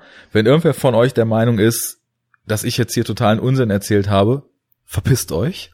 Hört uns nie wieder. Weil wir können über alles diskutieren, aber nicht über diesen Film. Also, wir können darüber diskutieren, wie scheiße er ist. aber nicht darüber, dass ich ja hier irgendwie ein Meisterwerk verkenne. Das geht nicht. So, und ja. da uns die Hörer ja mittlerweile auch schon kennen, wissen sie auch, wie sie so eine Aussage zu nehmen haben. Ich will keinen beleidigen, ich wurde nur von Michael Bay beleidigt, genauso wie jeder andere mündige Zuschauer. Und das kanalisiert sich. Mhm. Ja. Na gut. Dann würde ich mal sagen, your turn. Heitere mich auf. Ja, ich probier's mal. Ich bleib auch bei dem, bei den wundervollen Dingen, die die Amerikaner uns so in den letzten Jahren gebracht haben. äh, ich habe nämlich, ähm, es ist nicht ganz so neu irgendwie wie der, aber äh, ich habe Big Short geguckt oder The Big Short ähm, vor knapp drei Wochen würde ich sagen. Ja. Äh, der ähm, ja mit großer Starbesetzung irgendwie daherkommt und äh, von der Handlung uns irgendwie mal so eine schön runtergedampfte Zusammenfassung der Finanzkrise äh, irgendwie oh, warte mal, der Kater darbieten will. Der Kater nervt mich gerade. Geh weg. Ich bringe ihn mal raus. Kleinen Moment. Tu das während er den Kater rausbringt. Ein kleiner Plug. Finanzkrise und Kollaps kann man auch in dem schönen Film Margin Call auf Deutsch der große Crash sehen. Sehr nüchtern, sehr kühl, sehr cool besetzt mit Kevin Spacey und äh, Jeremy, wie heißt er, Jeremy Irons? Ich weiß es nicht. Bist du wieder da? Ich bin wieder da. Okay. Ich habe kurz mal Margin Call, also der große Crash, geplackt zum gleichen Thema. Mhm. Auch ein guter Film. Naja, mach mal weiter ja, ähm, den da jetzt irgendwie groß zusammenzufassen, ist, glaube ich, relativ flott gemacht. Also es, es gibt äh, es gibt einen Dude, der von Christian Bale gespielt wird, der ähm, in der Zeit, also ich glaube, es setzt ungefähr so zwei Jahre vor dem vor dem großen Crash eigentlich an, also so 2,7 oder sowas, 2,6 ja. vielleicht äh, halt einen so einen Typen gespielt von Christian Bale, der so leicht autistisch daherkommt, so ein absolutes Mathe-Genie ist und der sich irgendwie den ganzen Tag da halt mit äh, mit Aktien und und und Aktienbündeln und so weiter auseinandersetzt. Ich bin auch wirklich absolut nicht in dieser Materie drin, dass ich mich da jetzt äh, irgendwie Finanz und wirtschaftswissenschaftlich korrekt ausdrücken könnte. Also ich hoffe, das wird mir vergeben. Das ist auch so ein Punkt äh, allgemein, wo ich nochmal drauf eingehen muss, was den Film angeht. Naja, und der findet eben so ein so so so ein, ähm, ein Weg aus dieser Blase des des Immobilienmarkts irgendwie Kapital zu schlagen. Und ähm, aber die also die hat er dann quasi so erkannt schon, dass es die gibt oder äh die Blase, ja, genau, ja. richtig. Er war natürlich noch nicht irgendwie als Blase damals bezeichnet, aber er, er genau. findet halt raus, dass da irgendwie eine Blase entsteht und dass sie halt auch in sich zusammenfallen wird und dass viele Leute irgendwie viel verlieren werden und so. Und er findet aber halt einen Weg da irgendwie äh, für sich oder für seine Firma zu investieren in bestimmte Sachen, um dann eben, wenn es zum großen Kollaps kommt, halt da irgendwie einen Gewinn dran zu haben. Und äh, dann ähm, gibt es halt äh, also es ist ja wahrscheinlich, wie ich mal kurz zwischen, ja, ja. diese, man kann ja mehr oder weniger diese, es heißt nicht so, aber es sind ja eigentlich so, so Wetten und Spekulationen darauf, dass man einfach auf irgendwelche Entwicklungen dann setzt genau, und ja, darüber irgendwie Kohle kriegt, ne? Aber ja, das, wird, das wird noch kurz irgendwie auch ähm, erwähnt oder gezeigt, wie, wie er halt zu, zu den Banken dann geht, irgendwie nach New York, zu den verschiedenen, weil, also erstmal schlägt er das irgendwie seinem Boss, glaube ich, vor. Und er sagt seinem Boss hier, pass mal auf, das müssen wir so und so machen, weil das und das wird passieren und so. Und der sagt aber, nee, nee, ja, kannst mich mal machen, wir nicht, ist mein Geld, das machst du nicht. Und dann geht er halt äh, zu den großen Banken, die man halt so kennt, ne, so irgendwie Deutsche Bank und was weiß ich nicht, und, und ähm, lässt sich dann da irgendwie so äh, Mann, ey, und genau da hört es halt bei mir auf. Ich kann jetzt nicht genau sagen, was er sich davon holt, aber er sagt halt, hier passt mal auf. Mh, mm, der, der Finanzmarkt wird zusammenbrechen und ich will okay. irgendwie hier ein Wertpapier für haben und so, dass ich da irgendwie rein investieren kann, so von wegen, ja, wie so eine Wette eigentlich. Wie das jetzt genau funktioniert, no, keine Ahnung. Okay, dann kurze Zwischenfrage. Ja. Ist es denn für das Verständnis des Films wichtig, dass man versteht, wie es genau funktioniert? Jein, also ich würde mal auch sagen, dass während ich den Film halt geguckt habe, ich es dann auch im Endeffekt verstanden hat, aber das ist halt auch ein Bereich, der mich nicht wirklich interessiert und das habe ich dann auch nach ein, zwei Wochen wieder vergessen. Ist immer so also, die Sache, wenn man sich da mal ein bisschen mit befasst, das ist ratzfatz wieder weg, sobald man denkt, man hat's mal gegriffen. Ja. Es graut schnell wieder das aus. Das Witzige ist, in dem Film jetzt allgemein nochmal zum Filmischen halt, äh, auch was ein so, so ein Kniff ist, den dieser Film immer wieder halt bringt, sind so, so Prominente, die dann halt so die vierte Wand durchbrechen und zu dir als Zuschauer sprechen und dir dann halt so bestimmte Begrifflichkeiten irgendwie erklären. In so einer sehr äh, komödiantischen Art und Weise. Das ist ganz, ganz nett. Da kommt dann irgendwie. Okay, cool. Also ja. das, äh, vom, vom Style ist der Film dann auch eher so, so locker und so ein bisschen fluffig gehalten oder eher so ein todernstes Finanzding? Nee, nee, nicht auf keinen Fall todernst. Also der ist jetzt, es ist jetzt ist natürlich keine Komödie irgendwie. Aber dadurch allein, dass du schon irgendwie so Leute auch wie Steve Carell da als, als Schauspieler halt dabei hast, der, ich meine, klar, der kann eine ernste Rollen spielen, hat man ja auch bei Foxcatcher gesehen und so. Boah, aber sehr, sehr guter Film, ja. Ja, super. Auch gerade erst gesehen, irgendwie vor kurzem, aber ja. Ja, ich auch. Ähm, der hat ja trotzdem immer so ein bisschen irgendwas, was man halt witzig oder knuffig oder wie auch immer an ihm finden kann. Und das bringt er ja. halt auch in diesen Film mit rein. Und dann hast du eben immer noch diese, wie gesagt, diese Einschübe da von den Prominenten, der, äh, die dann da kommen, irgendwie so Selina Gomez und sowas, die dir dann irgendwie erklären, Aha. was jetzt ein Bond ist oder so. Ähm, ja, dann äh, und außerdem ist der der Film ja auch äh, von Adam McKay, ne, der Anchorman und so gemacht hat. Ach, also, äh, der, der okay, hat Anchorman 1 und 2 gemacht und und äh, Step Brothers und sowas, also Will Ferrell Kracher. Das, das ganz gut. Ja, passt ganz gut irgendwie. Ähm, also wird vielleicht auch später so ein bisschen die ganze Absurdität des Ganzen rausgeschält oder wie ist das?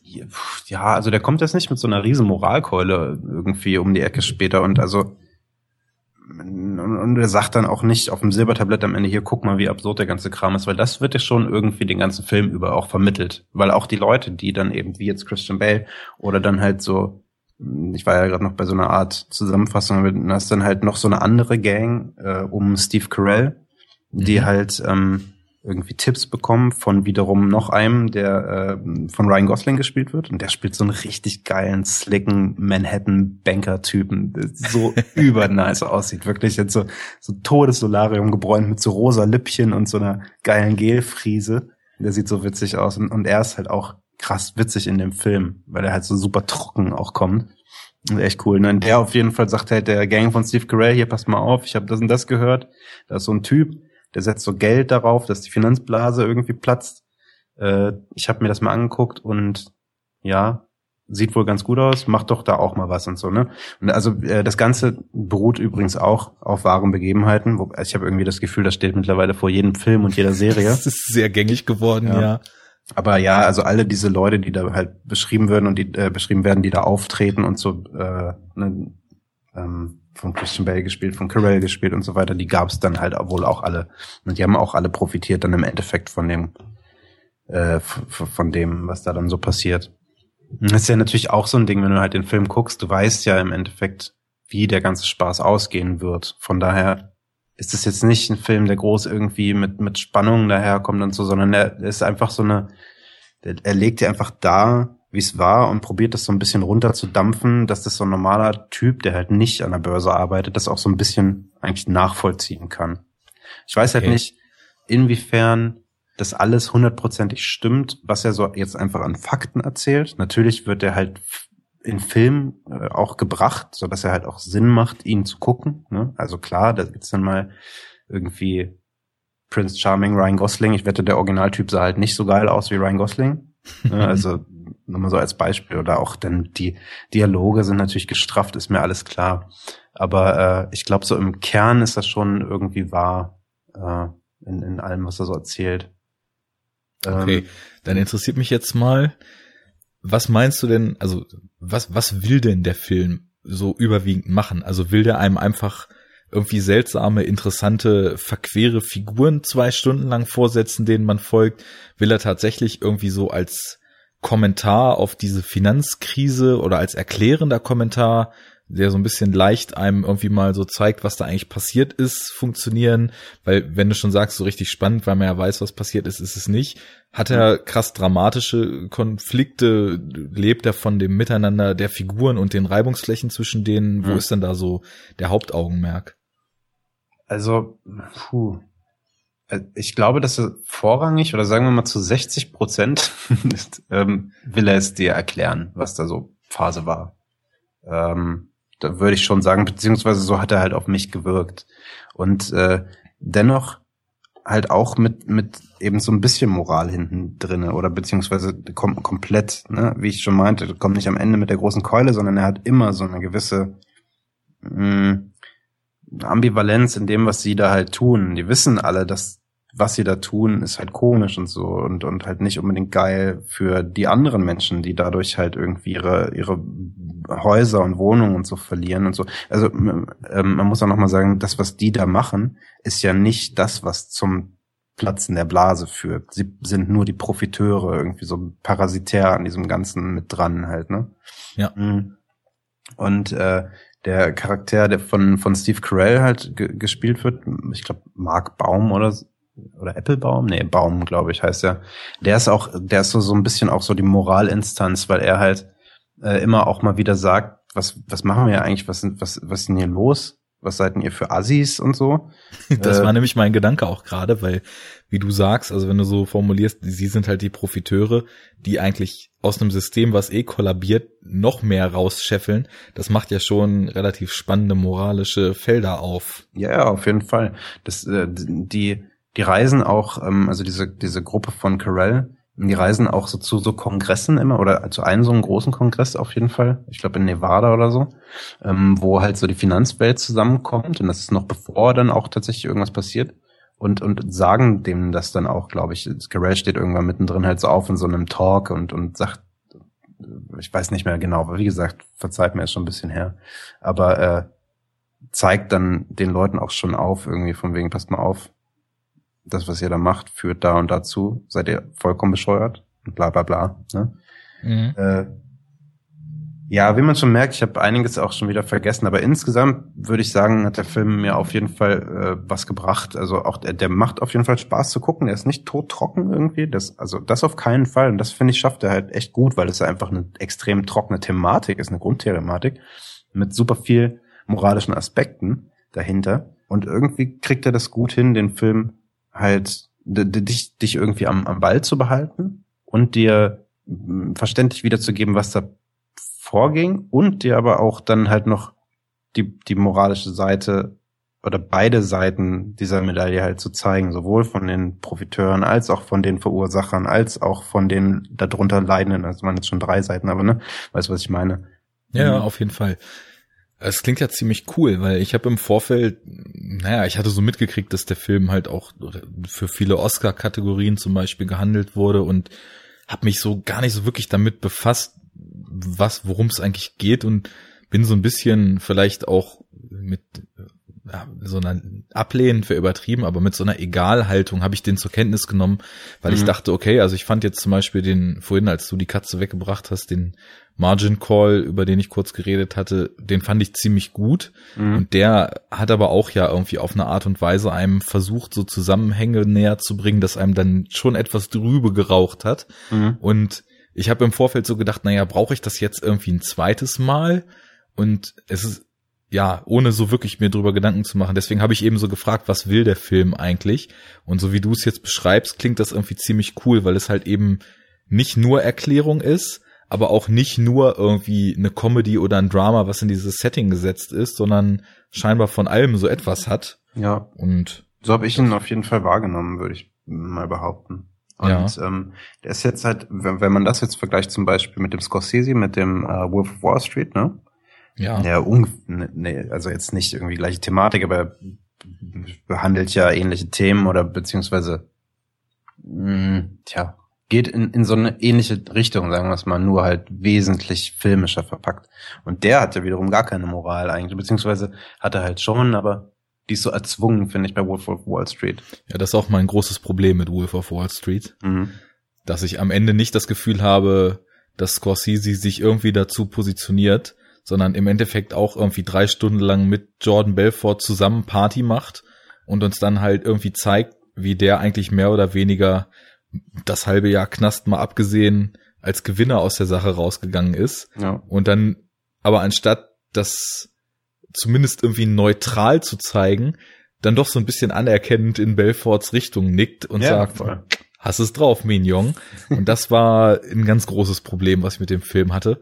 Der hat mir irgendwie anderthalb Stunden lang relativ viel Spaß gemacht. Mhm. Dann wurde das so ein bisschen redundant und am Ende hat er mich tierisch geärgert aufgrund dessen. und äh, ja gut, viel Spaß ist glaube ich auch übertrieben. Ich fand ihn anderthalb Stunden okay. Ja, also Na. ich habe halt irgendwie das Gefühl, dass man den äh, als Komödie gucken muss, um ihn irgendwie zu appreciaten. Also, mhm. weil anders funktioniert er nicht. Das ist halt schon, das ist eine Komödie, vielleicht auch eine schwarze Komödie, aber mehr ist es für mich auch nicht. Und dann kann ich auch Spaß damit haben, weil irgendwie finde ich es witzig, wie Leonardo DiCaprio halt dann da zu seinem Lambo kriecht und so. Das sind halt, das fand ich super witzig in dem Moment, wo ich es geguckt habe. Also, ja. Ja, das sind doch Szenen, die, die so für sich gut funktioniert haben, keine ja. Frage. Und das, der ist halt total drüber von vorn bis hinten, der Film. Ja, genau. Ja, ja und das ist äh, der Big Short halt überhaupt nicht. Ne? Der ist, der ist nüchtern, aber nicht trocken. Also ja, aber wie du zum Beispiel jetzt so die Figur von Ryan Gosling beschrieben hast, mhm. klingt es ja so, als ob er sich in so feinen Details schon dessen bewusst ist, was er da tut und auch so kleine satirische, augenzwinkernde Spitzen halt immer einbaut. Ja. Ja, doch. Ja, klingt cool. Ich habe gerade mal geguckt, läuft hier noch im Kino so sporadisch. Mhm. Jetzt hast du da mein Interesse da doch ziemlich für geweckt. Ja, das ist gut. Auf jeden also, Fall. Ich, wie gesagt, eine Sichtung ist da mindestens drin. Also beziehungsweise für mich reicht auch die eine, glaube ich auch wenn ich wieder vergessen habe, was er mir eigentlich beibringen wollte. Aber äh, für den Moment habe ich äh, habe ich habe ich es genossen und auch verstanden. Sehr gut. Dann interessiert mich nur noch, obwohl das Metier, in das ich jetzt vordringe, mich eigentlich relativ wenig interessiert. Bestes adaptiertes Drehbuch bei den Academy Awards gewonnen. Gerechtfertigt? Big Short oder was? Ja, ja. Ach krass, ich dachte, der wäre komplett leer ausgegangen. Ähm, äh, weiß nicht, was waren die Konkurrenten? das ist eine gute Frage. Ähm, weiß ich nicht. Aber ich also, tippe mal Spotlight, der war ja fast überall mh. bewertet. Aber der hatte wahrscheinlich bestes äh, Original-Drehbuch oder so, ne? Spotlight. Ah, wobei, nee, gar nicht. Das war ja dieser über das den, auch nach so einem ja, Bericht oder ja, so. Ne? Ja, weiß nicht. Also es ist schon ein guter Film insgesamt. Und wenn die meinen irgendwie, dass er da ich, also es klingt, ehrlich gesagt, klingt es ein bisschen wie so ein Trost-Oscar, muss ich sagen. ja, aber das ist dann halt auch irgendwie so die Frage. Da kann man ein ganz anderes Fass aufmachen. Ja. Oscars, was verdient die? Ach, der war naja. sogar für, für bester Film auch noch nominiert, ne? Das ist ja krass. Ich habe das kaum verfolgt. Also ich mich interessiert das irgendwie fast überhaupt nicht. Also es war so, als ich so gerade angefangen hatte, mich mit Filmen ein bisschen mehr zu beschäftigen, dass ich noch dachte, dass es was bedeutet, wenn ein Film einen Oscar gewonnen hat oder eine Performance oder da zumindest nominiert war. Aber mittlerweile habe ich das Gefühl, bei Filmen, also das Einzige, was, was mir tatsächlich so einen Hinweis darauf gibt, dass derjenige Aspekt in dem Film richtig gelaufen ist, wenn diese ganzen Tech-Oscars an irgendeinem Film vergeben werden. Mhm. So wie halt dies Jahr dann Fury Road abgeräumt hat. Ja, volle Kanne sogar, ne? Ja, der war ist ja im Endeffekt jetzt dann, obwohl er halt, das setze ich mal ein Häkchen, die ganzen wichtigen Oscars nicht gekriegt hat, mhm. hat er ja, ist er ja trotzdem quantitativ Gewinner des Abends. Ja. Und ich weiß nicht, ich, ich mochte den ja von der Seherfahrung nicht, aber das, was er tut, respektiere ich ja in höchstem Maße und mag den Ansatz dann halt doch wieder. Mhm. Deswegen habe ich mich da auch relativ stark drüber gefreut, weil es halt auch ein Film ist, der eben vollkommen aus gängigen Oscar-Schemata ausbricht und der vor allem halt eine Vision in sich hat, ja. und dass sowas dann ausgezeichnet wird und wenn der dann halt beste Effekte und besten Schnitt und äh, bestes Production Design oder was das alles war gewinnt, da hast du dann das Gefühl, das ist so zurecht, wohingegen bei den Filmen ganz oft man das Gefühl hat, oh, sind jetzt dann halt irgendwie Themen, die vielleicht gerade das amerikanische Publikum interessieren oder bei den Best Actor, Best Actress Auszeichnungen, wenn jemand nun so einen ganz, ganz großen Stunt gemacht hat, sich zu verdrehen und Behinderte spielt oder ja. Homosexuelle spielt oder irgendwas in der Richtung, da ist dann so Best Acting gleich Most Acting ja. Muss jetzt mal äh, hier Copyright Second Unit, ne? Das hat Christian nämlich immer gesagt in oh, den okay. Oscar-Besprechungen. Ähm, deswegen, also so richtig viel interessiert mich das nicht. Aber naja, ich wollte es noch mal gesagt haben. Ja, also meinetwegen hat es verdient. Jawohl. Ist okay. Gut, machen wir noch weiter. Einen können wir noch, ne? Jeder. Mhm. Gut. Dann äh, werde ich jetzt mal was wesentlich erfreulicheres als meinen ersten Pick vorstellen. Und zwar ein Film, von dem ich nichts erwartet habe, den ich mehr oder weniger auch nur durch Zufall gesehen habe, und zwar im Fernsehen, so ganz klassisch linear. Ich habe tagsüber beim, beim Scrollen durch meinen Feedreader irgendwie so eine Kritik aufgeschnappt und habe nur so gesehen, oh, äh, Tom Schilling spielt mit, Fernsehfilm heute Abend im Filmmittwoch der ARD. Und äh, dann habe ich so kurz nur angelesen, worum es ging. Und zwar heißt dieser Film Auf kurze Distanz. Es geht äh, darum, wie ein verdeckter Ermittler in, ja, ich, es, es spielt, glaube ich, in Berlin, weil, also muss es, weil man einmal in einer Scheibe eine Reflexion des Fernsehturms sieht, aber so aufdringlich und prominent wie sonst Berlin halt in Filmen einem ins Gesicht gefeuert wird, wenn sie in Berlin spielen, ja. ist es halt in dem Fall nicht inszeniert gewesen.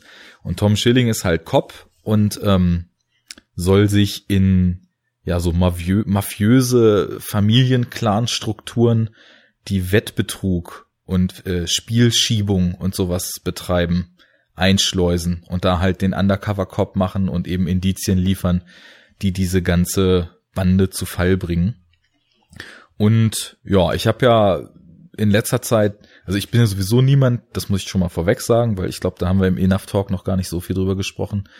Ich bin eigentlich jemand, der dem deutschen Film sehr positiv gesonnen ist, weil ich glaube, dass da sehr viel Potenzial ist, was leider nur selten ausgespielt werden darf und häufig von verschiedensten Stellen gedeckelt wird. Mhm. Äh, und wenn mehr Leute hier in Deutschland so machen dürften, wie sie möchten, wäre, glaube ich, die Filmlandschaft sogar relativ gesund.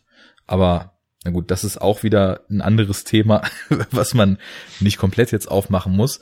Nichtsdestotrotz, dem deutschen Film stehe ich sehr positiv gegenüber, den öffentlich-rechtlichen TV-Produktionen eher weniger, ja. weil das meiner Meinung nach eigentlich meistens, also zumindest wenn ich sporadisch mal reingeschaut habe, ganz, ganz schlimme Wohlfühlsoße ist, die einem da vorgesetzt wird, die halt nur drauf bedacht ist, den Zuschauern bloß nicht vor den Kopf zu stoßen. Und selbst wenn es schwere Themen sind, ich finde, man muss halt schwere Themen auch, ja, je nach Ansatz, aber wenn's, wenn ein Drama einen mitreißen und bewegen soll, dann muss es halt auch mit der nötigen Schwere und Ernsthaftigkeit und Kompromisslosigkeit umgesetzt sein. Und das vermisse ich halt eigentlich so gut wie immer.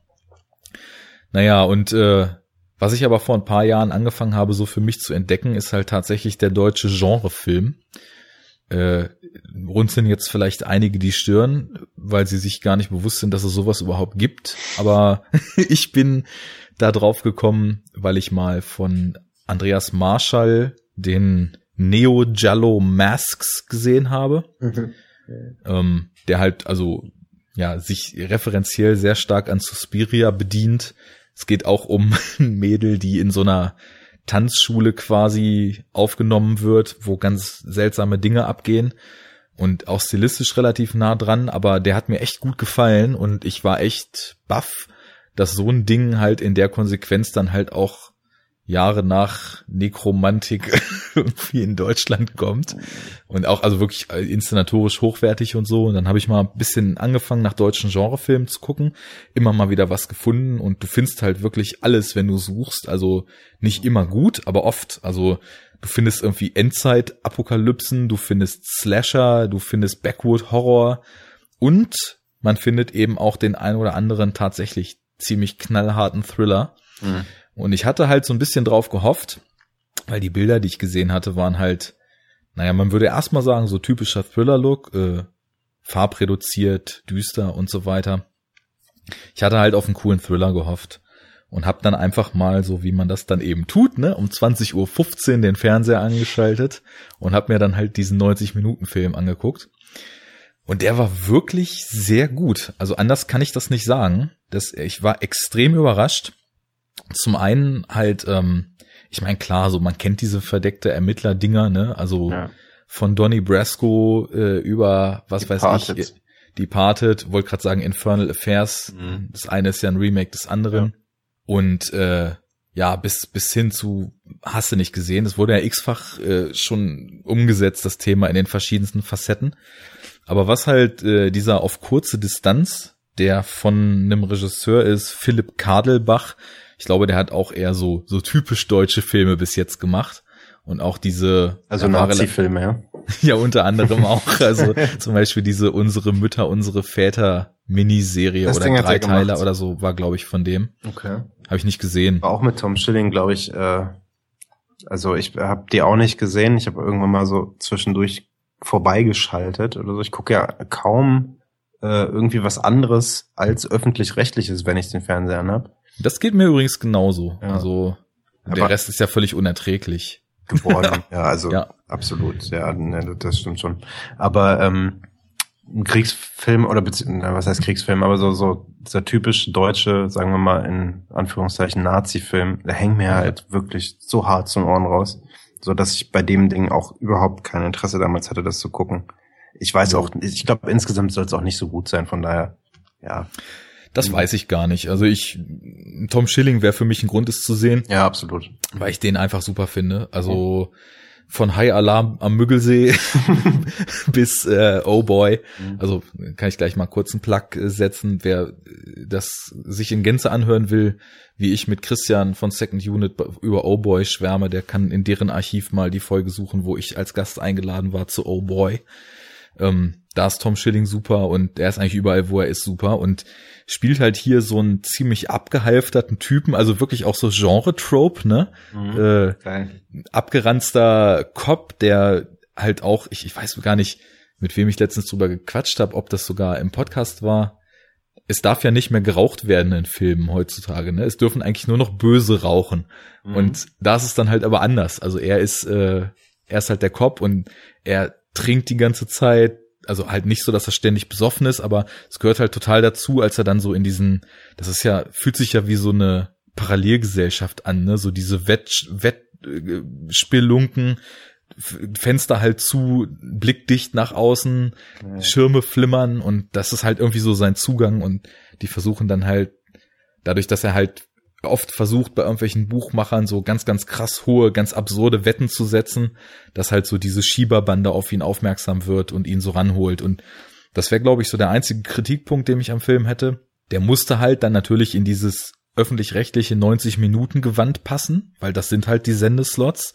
Und da hätte man sich vielleicht noch ein bisschen mehr Zeit nehmen können, wie er in diese Kreise dann tatsächlich reingerät. Aber er schafft es halt und ja, weiß ich nicht, ist, sitzt dann halt so mit seinem Zugang, äh, ist ein anderer Schauspieler namens, kleinen Moment, ich muss graben in mhm. meinem Kopf, äh, respektive meinem Tablet, Edin Hasanovic, das ist halt so eine Serbenfamilie, die irgendwie diese Wettschiebung macht. Ähm, dieser Hasanovic spielt halt einen Typen namens Luca, der so eigentlich so ein kleiner Laufbursche ist und er so bei so kleineren Sportevents so im Hintergrund an die Sportler rantritt und die halt dazu bringt, so in der und der Runde zu verlieren oder den und den Satz beim Tennis zu verlieren und so. Also man merkt halt so richtig, die haben halt so überall ihre Finger drin, ne? Mhm.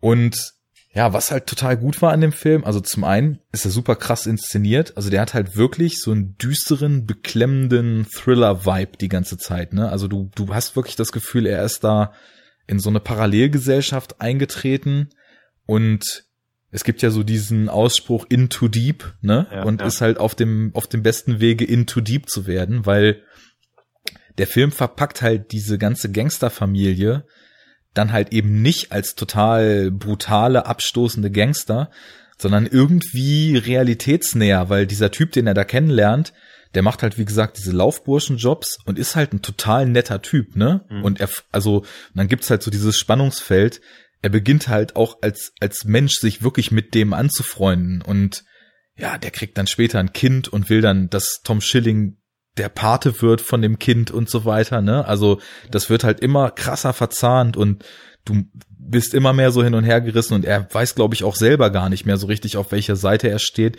Sein Vorgesetzter macht ihm irgendwie immer Druck.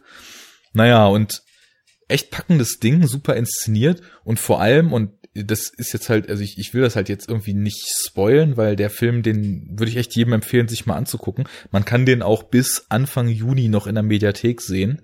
Deswegen nenne ich das jetzt hier, weil mhm. wenn man das noch drei Tage gucken könnte, wäre es ja auch witzlos. Ähm, immer halt ab acht so, ne, wegen Altersreglementierungen. Ja, der Film ist in seinem gesamten Verlauf hat er halt eine Schonungslosigkeit, die halt überhaupt nicht mit diesem auf das Treppenlift-Publikum zugeschnittenen öffentlich-rechtlichen Fernsehfilmansatz so einhergeht, ne? Mhm. Also, da laufen dann halt so Dinge aus dem Ruder und er kriegt dann halt richtig hart auf die Fresse von irgendwelchen Typen und liegt blutend und äh, spuckend am Boden, kommt gar nicht mehr klar und das ist halt einfach aber nicht nur so eine Gewaltspitze, die so isoliert wirkt, sondern der ganze Grundton hat sowas Beklemmendes, ne? Und da ich halt in letzter Zeit so merke, dass ich immer, immer stärker vom Filmgeschmack her wieder ja hauptsächlich in so eine Genreschiene rutsche. Also ich gucke irgendwie total viel in letzter Zeit Horrorfilme, Sci-Fi-Kram, straighte Thriller, wo die Drama-Anteile relativ stark runtergefahren sind. Und ja, das Ding würde ich wirklich tatsächlich, obwohl es halt eine ARD-Produktion ist, als absolut straighten Genrefilm werden. Krass. Der halt der halt einfach von vorn bis hinten funktioniert und irgendwann dafür sorgt, dass du mit offenem Mund da sitzt und nur denkst, what the fuck. Geil. Und klingt gut. Das auf jeden Fall, also es ist echt eine wärmste Empfehlung so. Wer gar nichts Deutsches guckt, hat ja am Anfang immer so ein bisschen Probleme, sich da so reinzufinden, weil der Look dann halt doch anders ist und so. Aber ich würde tatsächlich dafür plädieren, dass da jeder versucht, dem mal eine Chance zu geben. Ich habe auch jetzt schon so auf Portalen, wo man so unterwegs ist, gesehen, dass der halt auch allgemein eigentlich so gut wegkommt, wie ich den jetzt aufgefasst habe. Also scheinbar ist das kein extra deutscher Genrebonus oder so, den ich da drauf rechne, sondern der funktioniert anscheinend wirklich ziemlich gut. Ja, cool. Auf kurze Distanz. Ja, Tom Schilling top, die anderen Darsteller auch alle top. Score super, also wirklich so pulsierende pulsierender, flächiger Ambient Thriller Sound, ne? Und ja, zwischendurch fällt er mal so ein bisschen in so ein Fernsehfilmmuster zurück, aber ist in seiner ganzen Machart echt so konsequent und es fühlt sich halt auch so an, als ob also ich habe ja mit solchen Wettkreisen äh, und so halt gar nichts zu tun. Ne? Ich war noch nie in so einem komischen Wettbüro drin und so bei irgendwelchen Buchmachern. Aber es fühlt sich halt so an, als ob da echt schon auch an dieser ganzen Sportschiebung und so einiges dran sein kann. Und wenn man dann halt auch so die Geschichten aus der Vergangenheit sich so vors innere Auge ruft, dass halt auch teilweise wirklich hochkarätige Sportler dann so vor Gericht kamen, weil ihnen nachgewiesen wurde, dass die halt in solche Wettschiebungen und so weiter verwickelt waren. Ja, oder Schiedsrichter, ne? Gab's doch den großen. Ja, genau, Schiedsrichter. Das ist dann auch in dem Film so, dass sie dann halt die Schiedsrichter teilweise versuchen bei so kleineren Spielen in den Halbzeiten irgendwie noch zu beeinflussen, mhm. auszuwechseln, im Vorfeld mit denen dicke Deals machen, weil also da geht's ja halt auch um Summen, ne? Ja klar, und das gibt's auch definitiv in Deutschland. Das ist also auch auf jeden Fall. Erste Bundesliga gab es ja diesen einen Typen, ich habe jetzt seinen Namen vergessen. Ist nicht Zweier, weil den gibt's glaube ich noch, aber ein so ein so ein äh, Bundesliga-Schiedsrichter vor ein paar Jahren wurde doch da richtig hart verdonnert auch. Weil der ja, genau, da habe ich eben auch dran gedacht, ja. Und das ist ja immer so die Spitze des Eisbergs und das alles, was unterhalb der Wasseroberfläche passiert, kriegt man gar nicht mit.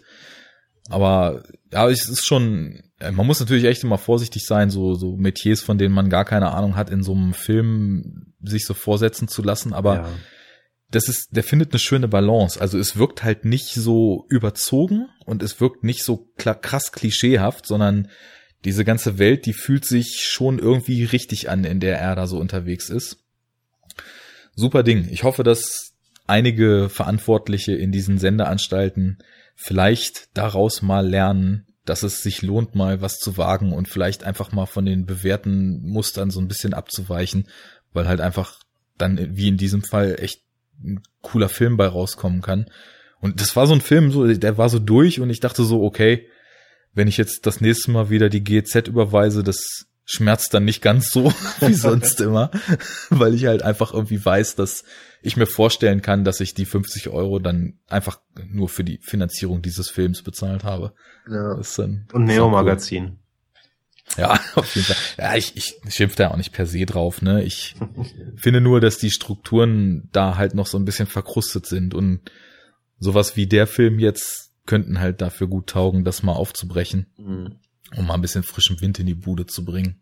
Ja, klingt gut, ey. Vielleicht gucke ich mir den doch nochmal an. Also ich, weil, als der nämlich lief neulich, habe ich auch durchgeschaltet auf dem Weg zum Neo-Magazin nämlich.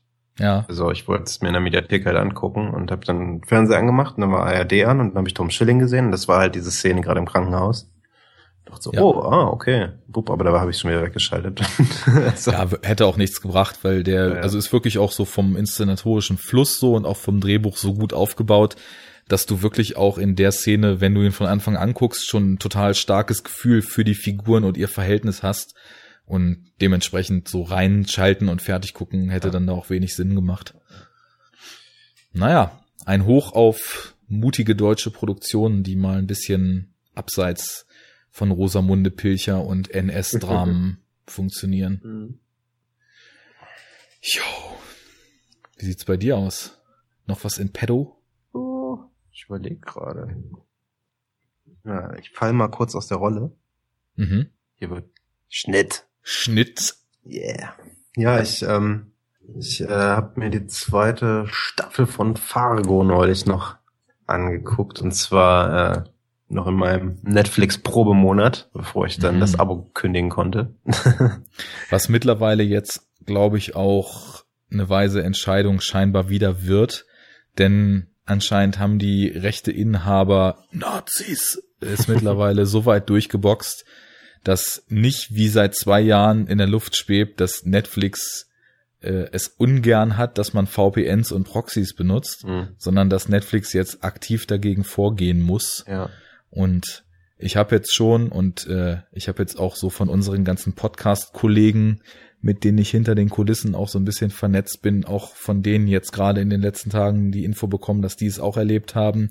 Meldungen wie It seems that you are using an unblocker or proxy server. Please deactivate uh, these services to get full access. Mhm. Wenn du halt äh, aus dem internationalen Angebot was abrufen willst.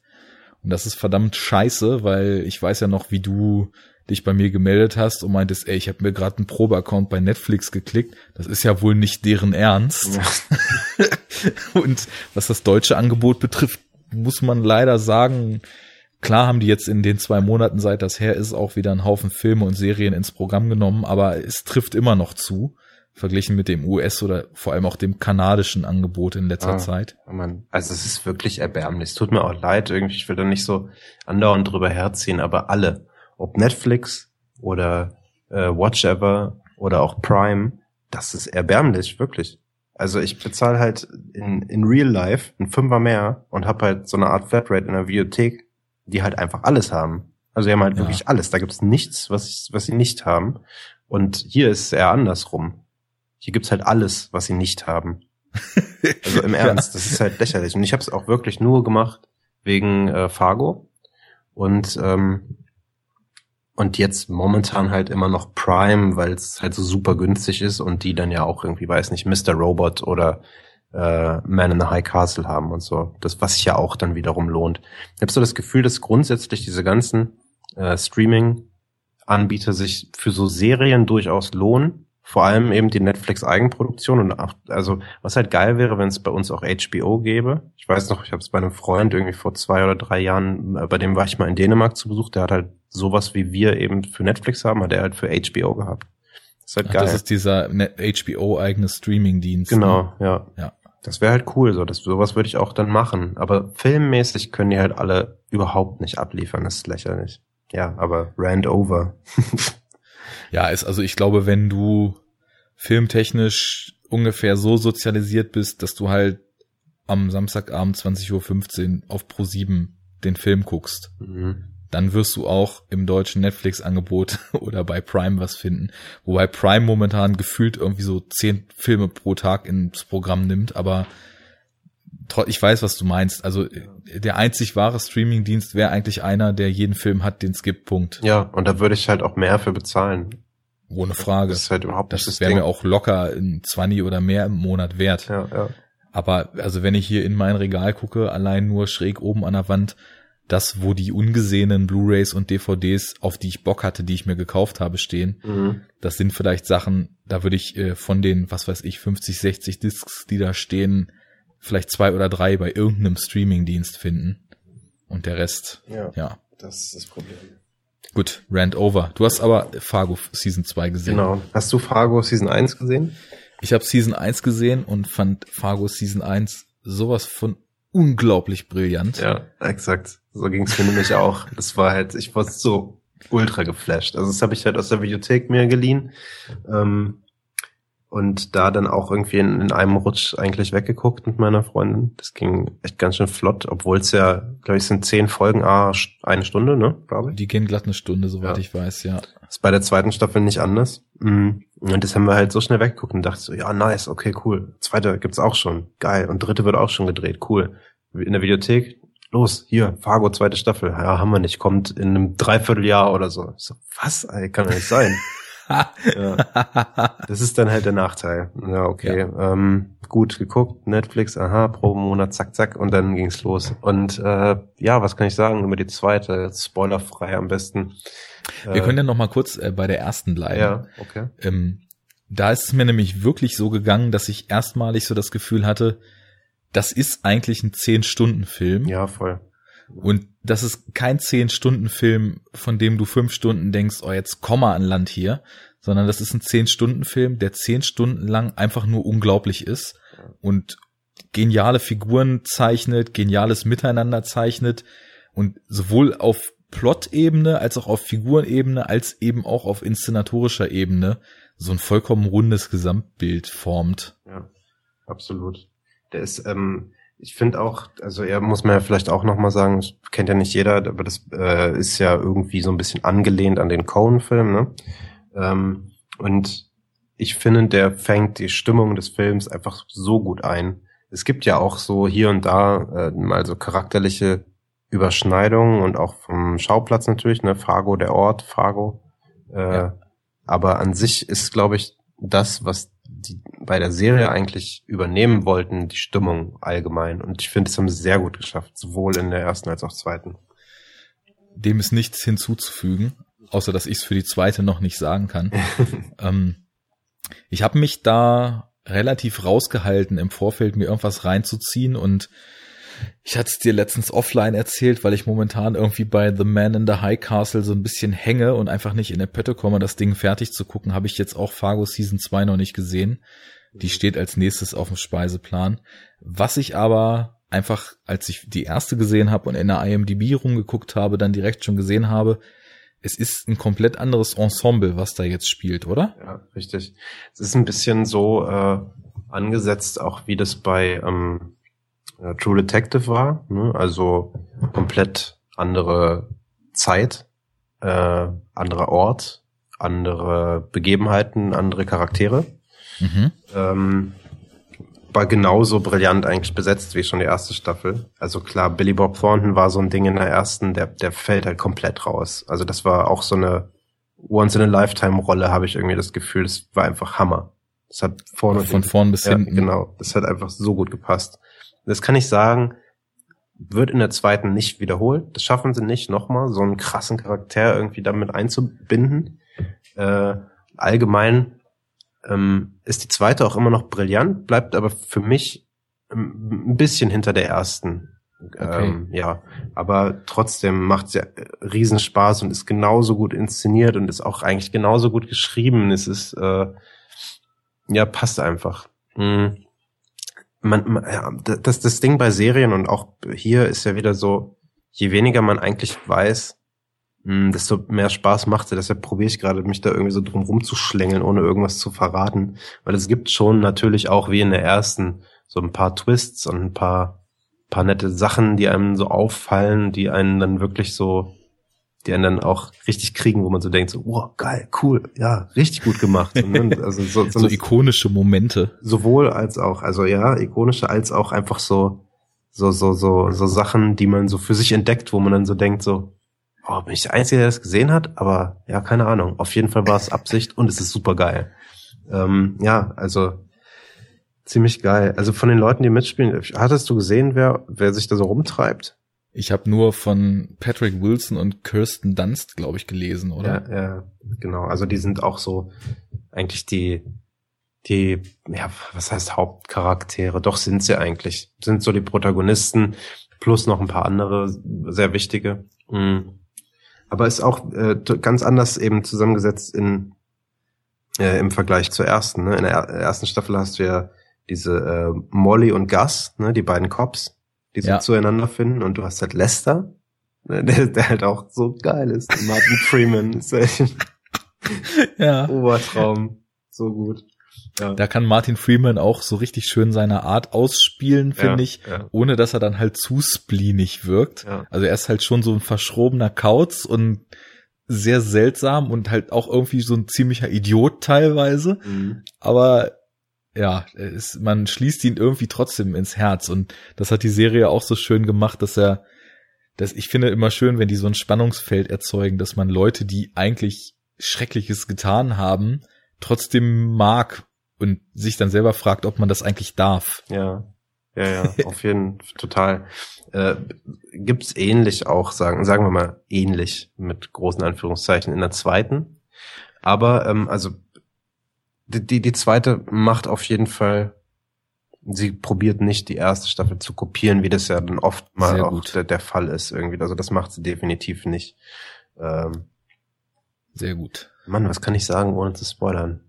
Vielleicht reicht es auch schon, aber ja, so ganz allgemein, was mir dazu einfällt, ich glaube, die Fargo-Adaption als Serie jetzt ist vielleicht auch ein ganz schönes Beispiel dafür, wie Serien sich immer mehr zu so einem qualitativen Äquivalent von wirklich guten Filmen aufschwingen. Mhm. Denn hier ist es jetzt nicht nur so, dass, wie wir beide jetzt gerade schon gesagt haben, Inszenierung und äh, und, und Story und, und äh, Momente und so weiter passen, sondern du hast halt auch mittlerweile extrem hochkarätige Darsteller auch in diesen Serien drin.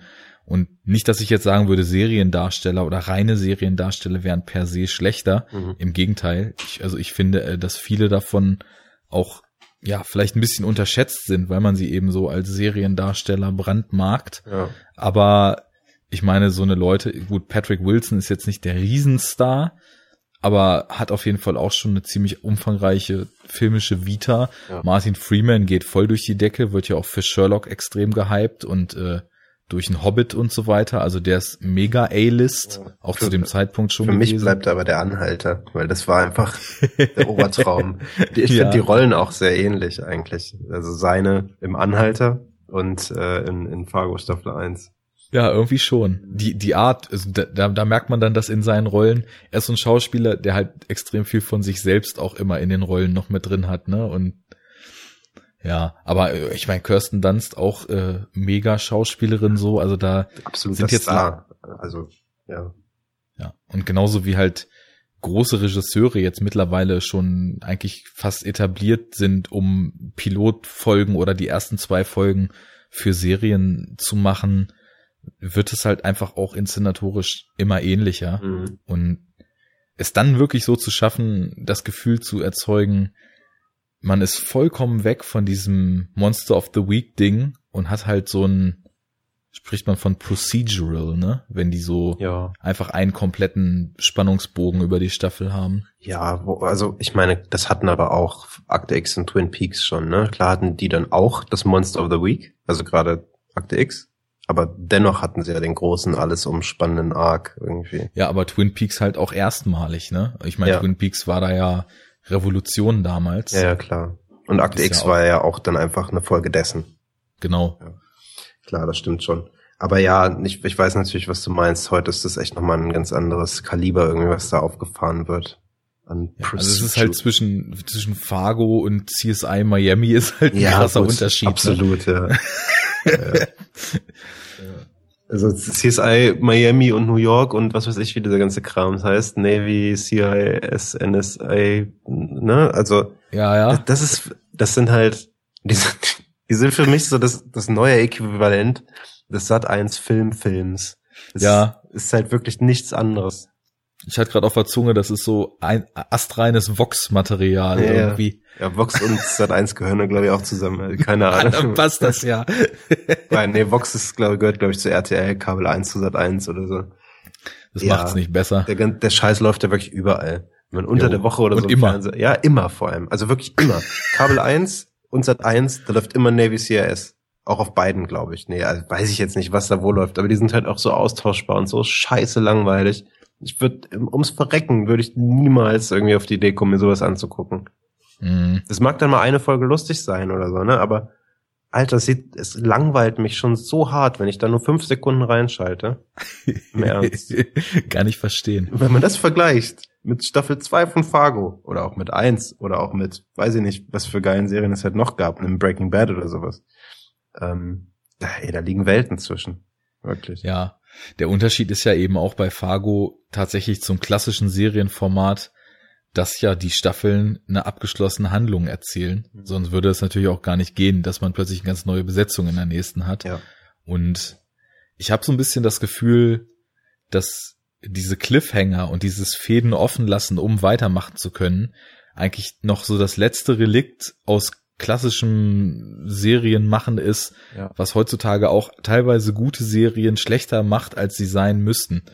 weil ganz viele Serien sich über die Staffeln so nach und nach ja im Sande versickern, anstatt mal auf den Punkt zu kommen und dann zu sagen, bis hier noch nicht weiter, jetzt reicht's. Mhm. Und ich glaube, deswegen gefallen mir auch, gefällt mir sowas wie dieses Fargo-Format nochmal besonders gut. Ich weiß gar nicht, was die erste Armee-Produktion war, die damit dann auch so ein bisschen anfing. Also, wie gesagt, True Detective fällt mir da jetzt nochmal ein. Aber dass halt so die Staffel in sich einfach schließt und dann auch wirklich vorbei ist mit der Geschichte, die da erzählt wurde, würde ich jetzt unwissenderweise behaupten, dass das True Detective eigentlich gemacht hat. Kann gut sein. Also ich meine, dieses Format der Miniserie gibt's ja schon länger, aber das sind ja dann meistens eher so drei oder maximal ja. sechs Folgen gewesen. Vielleicht haben wir ja Serienexperten in der Hörerschaft, die uns da nochmal mhm. einen Hint geben, ob es tatsächlich so ist. Ja. Ja, dann werde ich wohl mal zusehen, dass ich jetzt tatsächlich mal Man in the High Castle fertig gucke und mir dann endlich mal Fargo S2 genehmige. Man in the High Castle muss ich mir auch noch äh, zu Ende angucken. Aber irgendwie, ja, müssen wir jetzt nicht groß drauf eingehen, aber nach so zwei, drei Folgen, die ich gesehen habe, kommt es mir so vor, als gucke ich das nur, aus Dick-Fanboy-Tum irgendwie, weil es mich bis jetzt wirklich noch nicht richtig gekriegt hat. Naja, vielleicht sprechen wir da an anderer Stelle noch Ja. mal ein paar Takte mehr drüber. Ja. Denn so restlos überzeugt bin ich auch nicht. Aber dann, ja, jetzt ist schon wieder einiges auf dem Tacho. Hm. Closen wir the sack, ne? Yeah, let's close the sack. Dann vielen Dank fürs Zuhören. Vielen Dank an alle treuen äh, Follower, die. Ach, du hast gar nicht getrollt in der Sendung. Nee, ich ja. hab's vergessen. Ah, das war gut. Sehr schön. Da brauchen wir eigentlich gar nichts mehr sagen, außer vielen Dank für alles. Folgen, klicken, liken, retweeten, faven, harten, huggen Yeah. äh, und so weiter und so fort. Auf Wiedersehen. Au revoir. Enough talk. Das sollte ich auch machen. Und dann ist es die Frage, die er fragte. Fabian, was stellst du vor? Und er sagte, Dörte.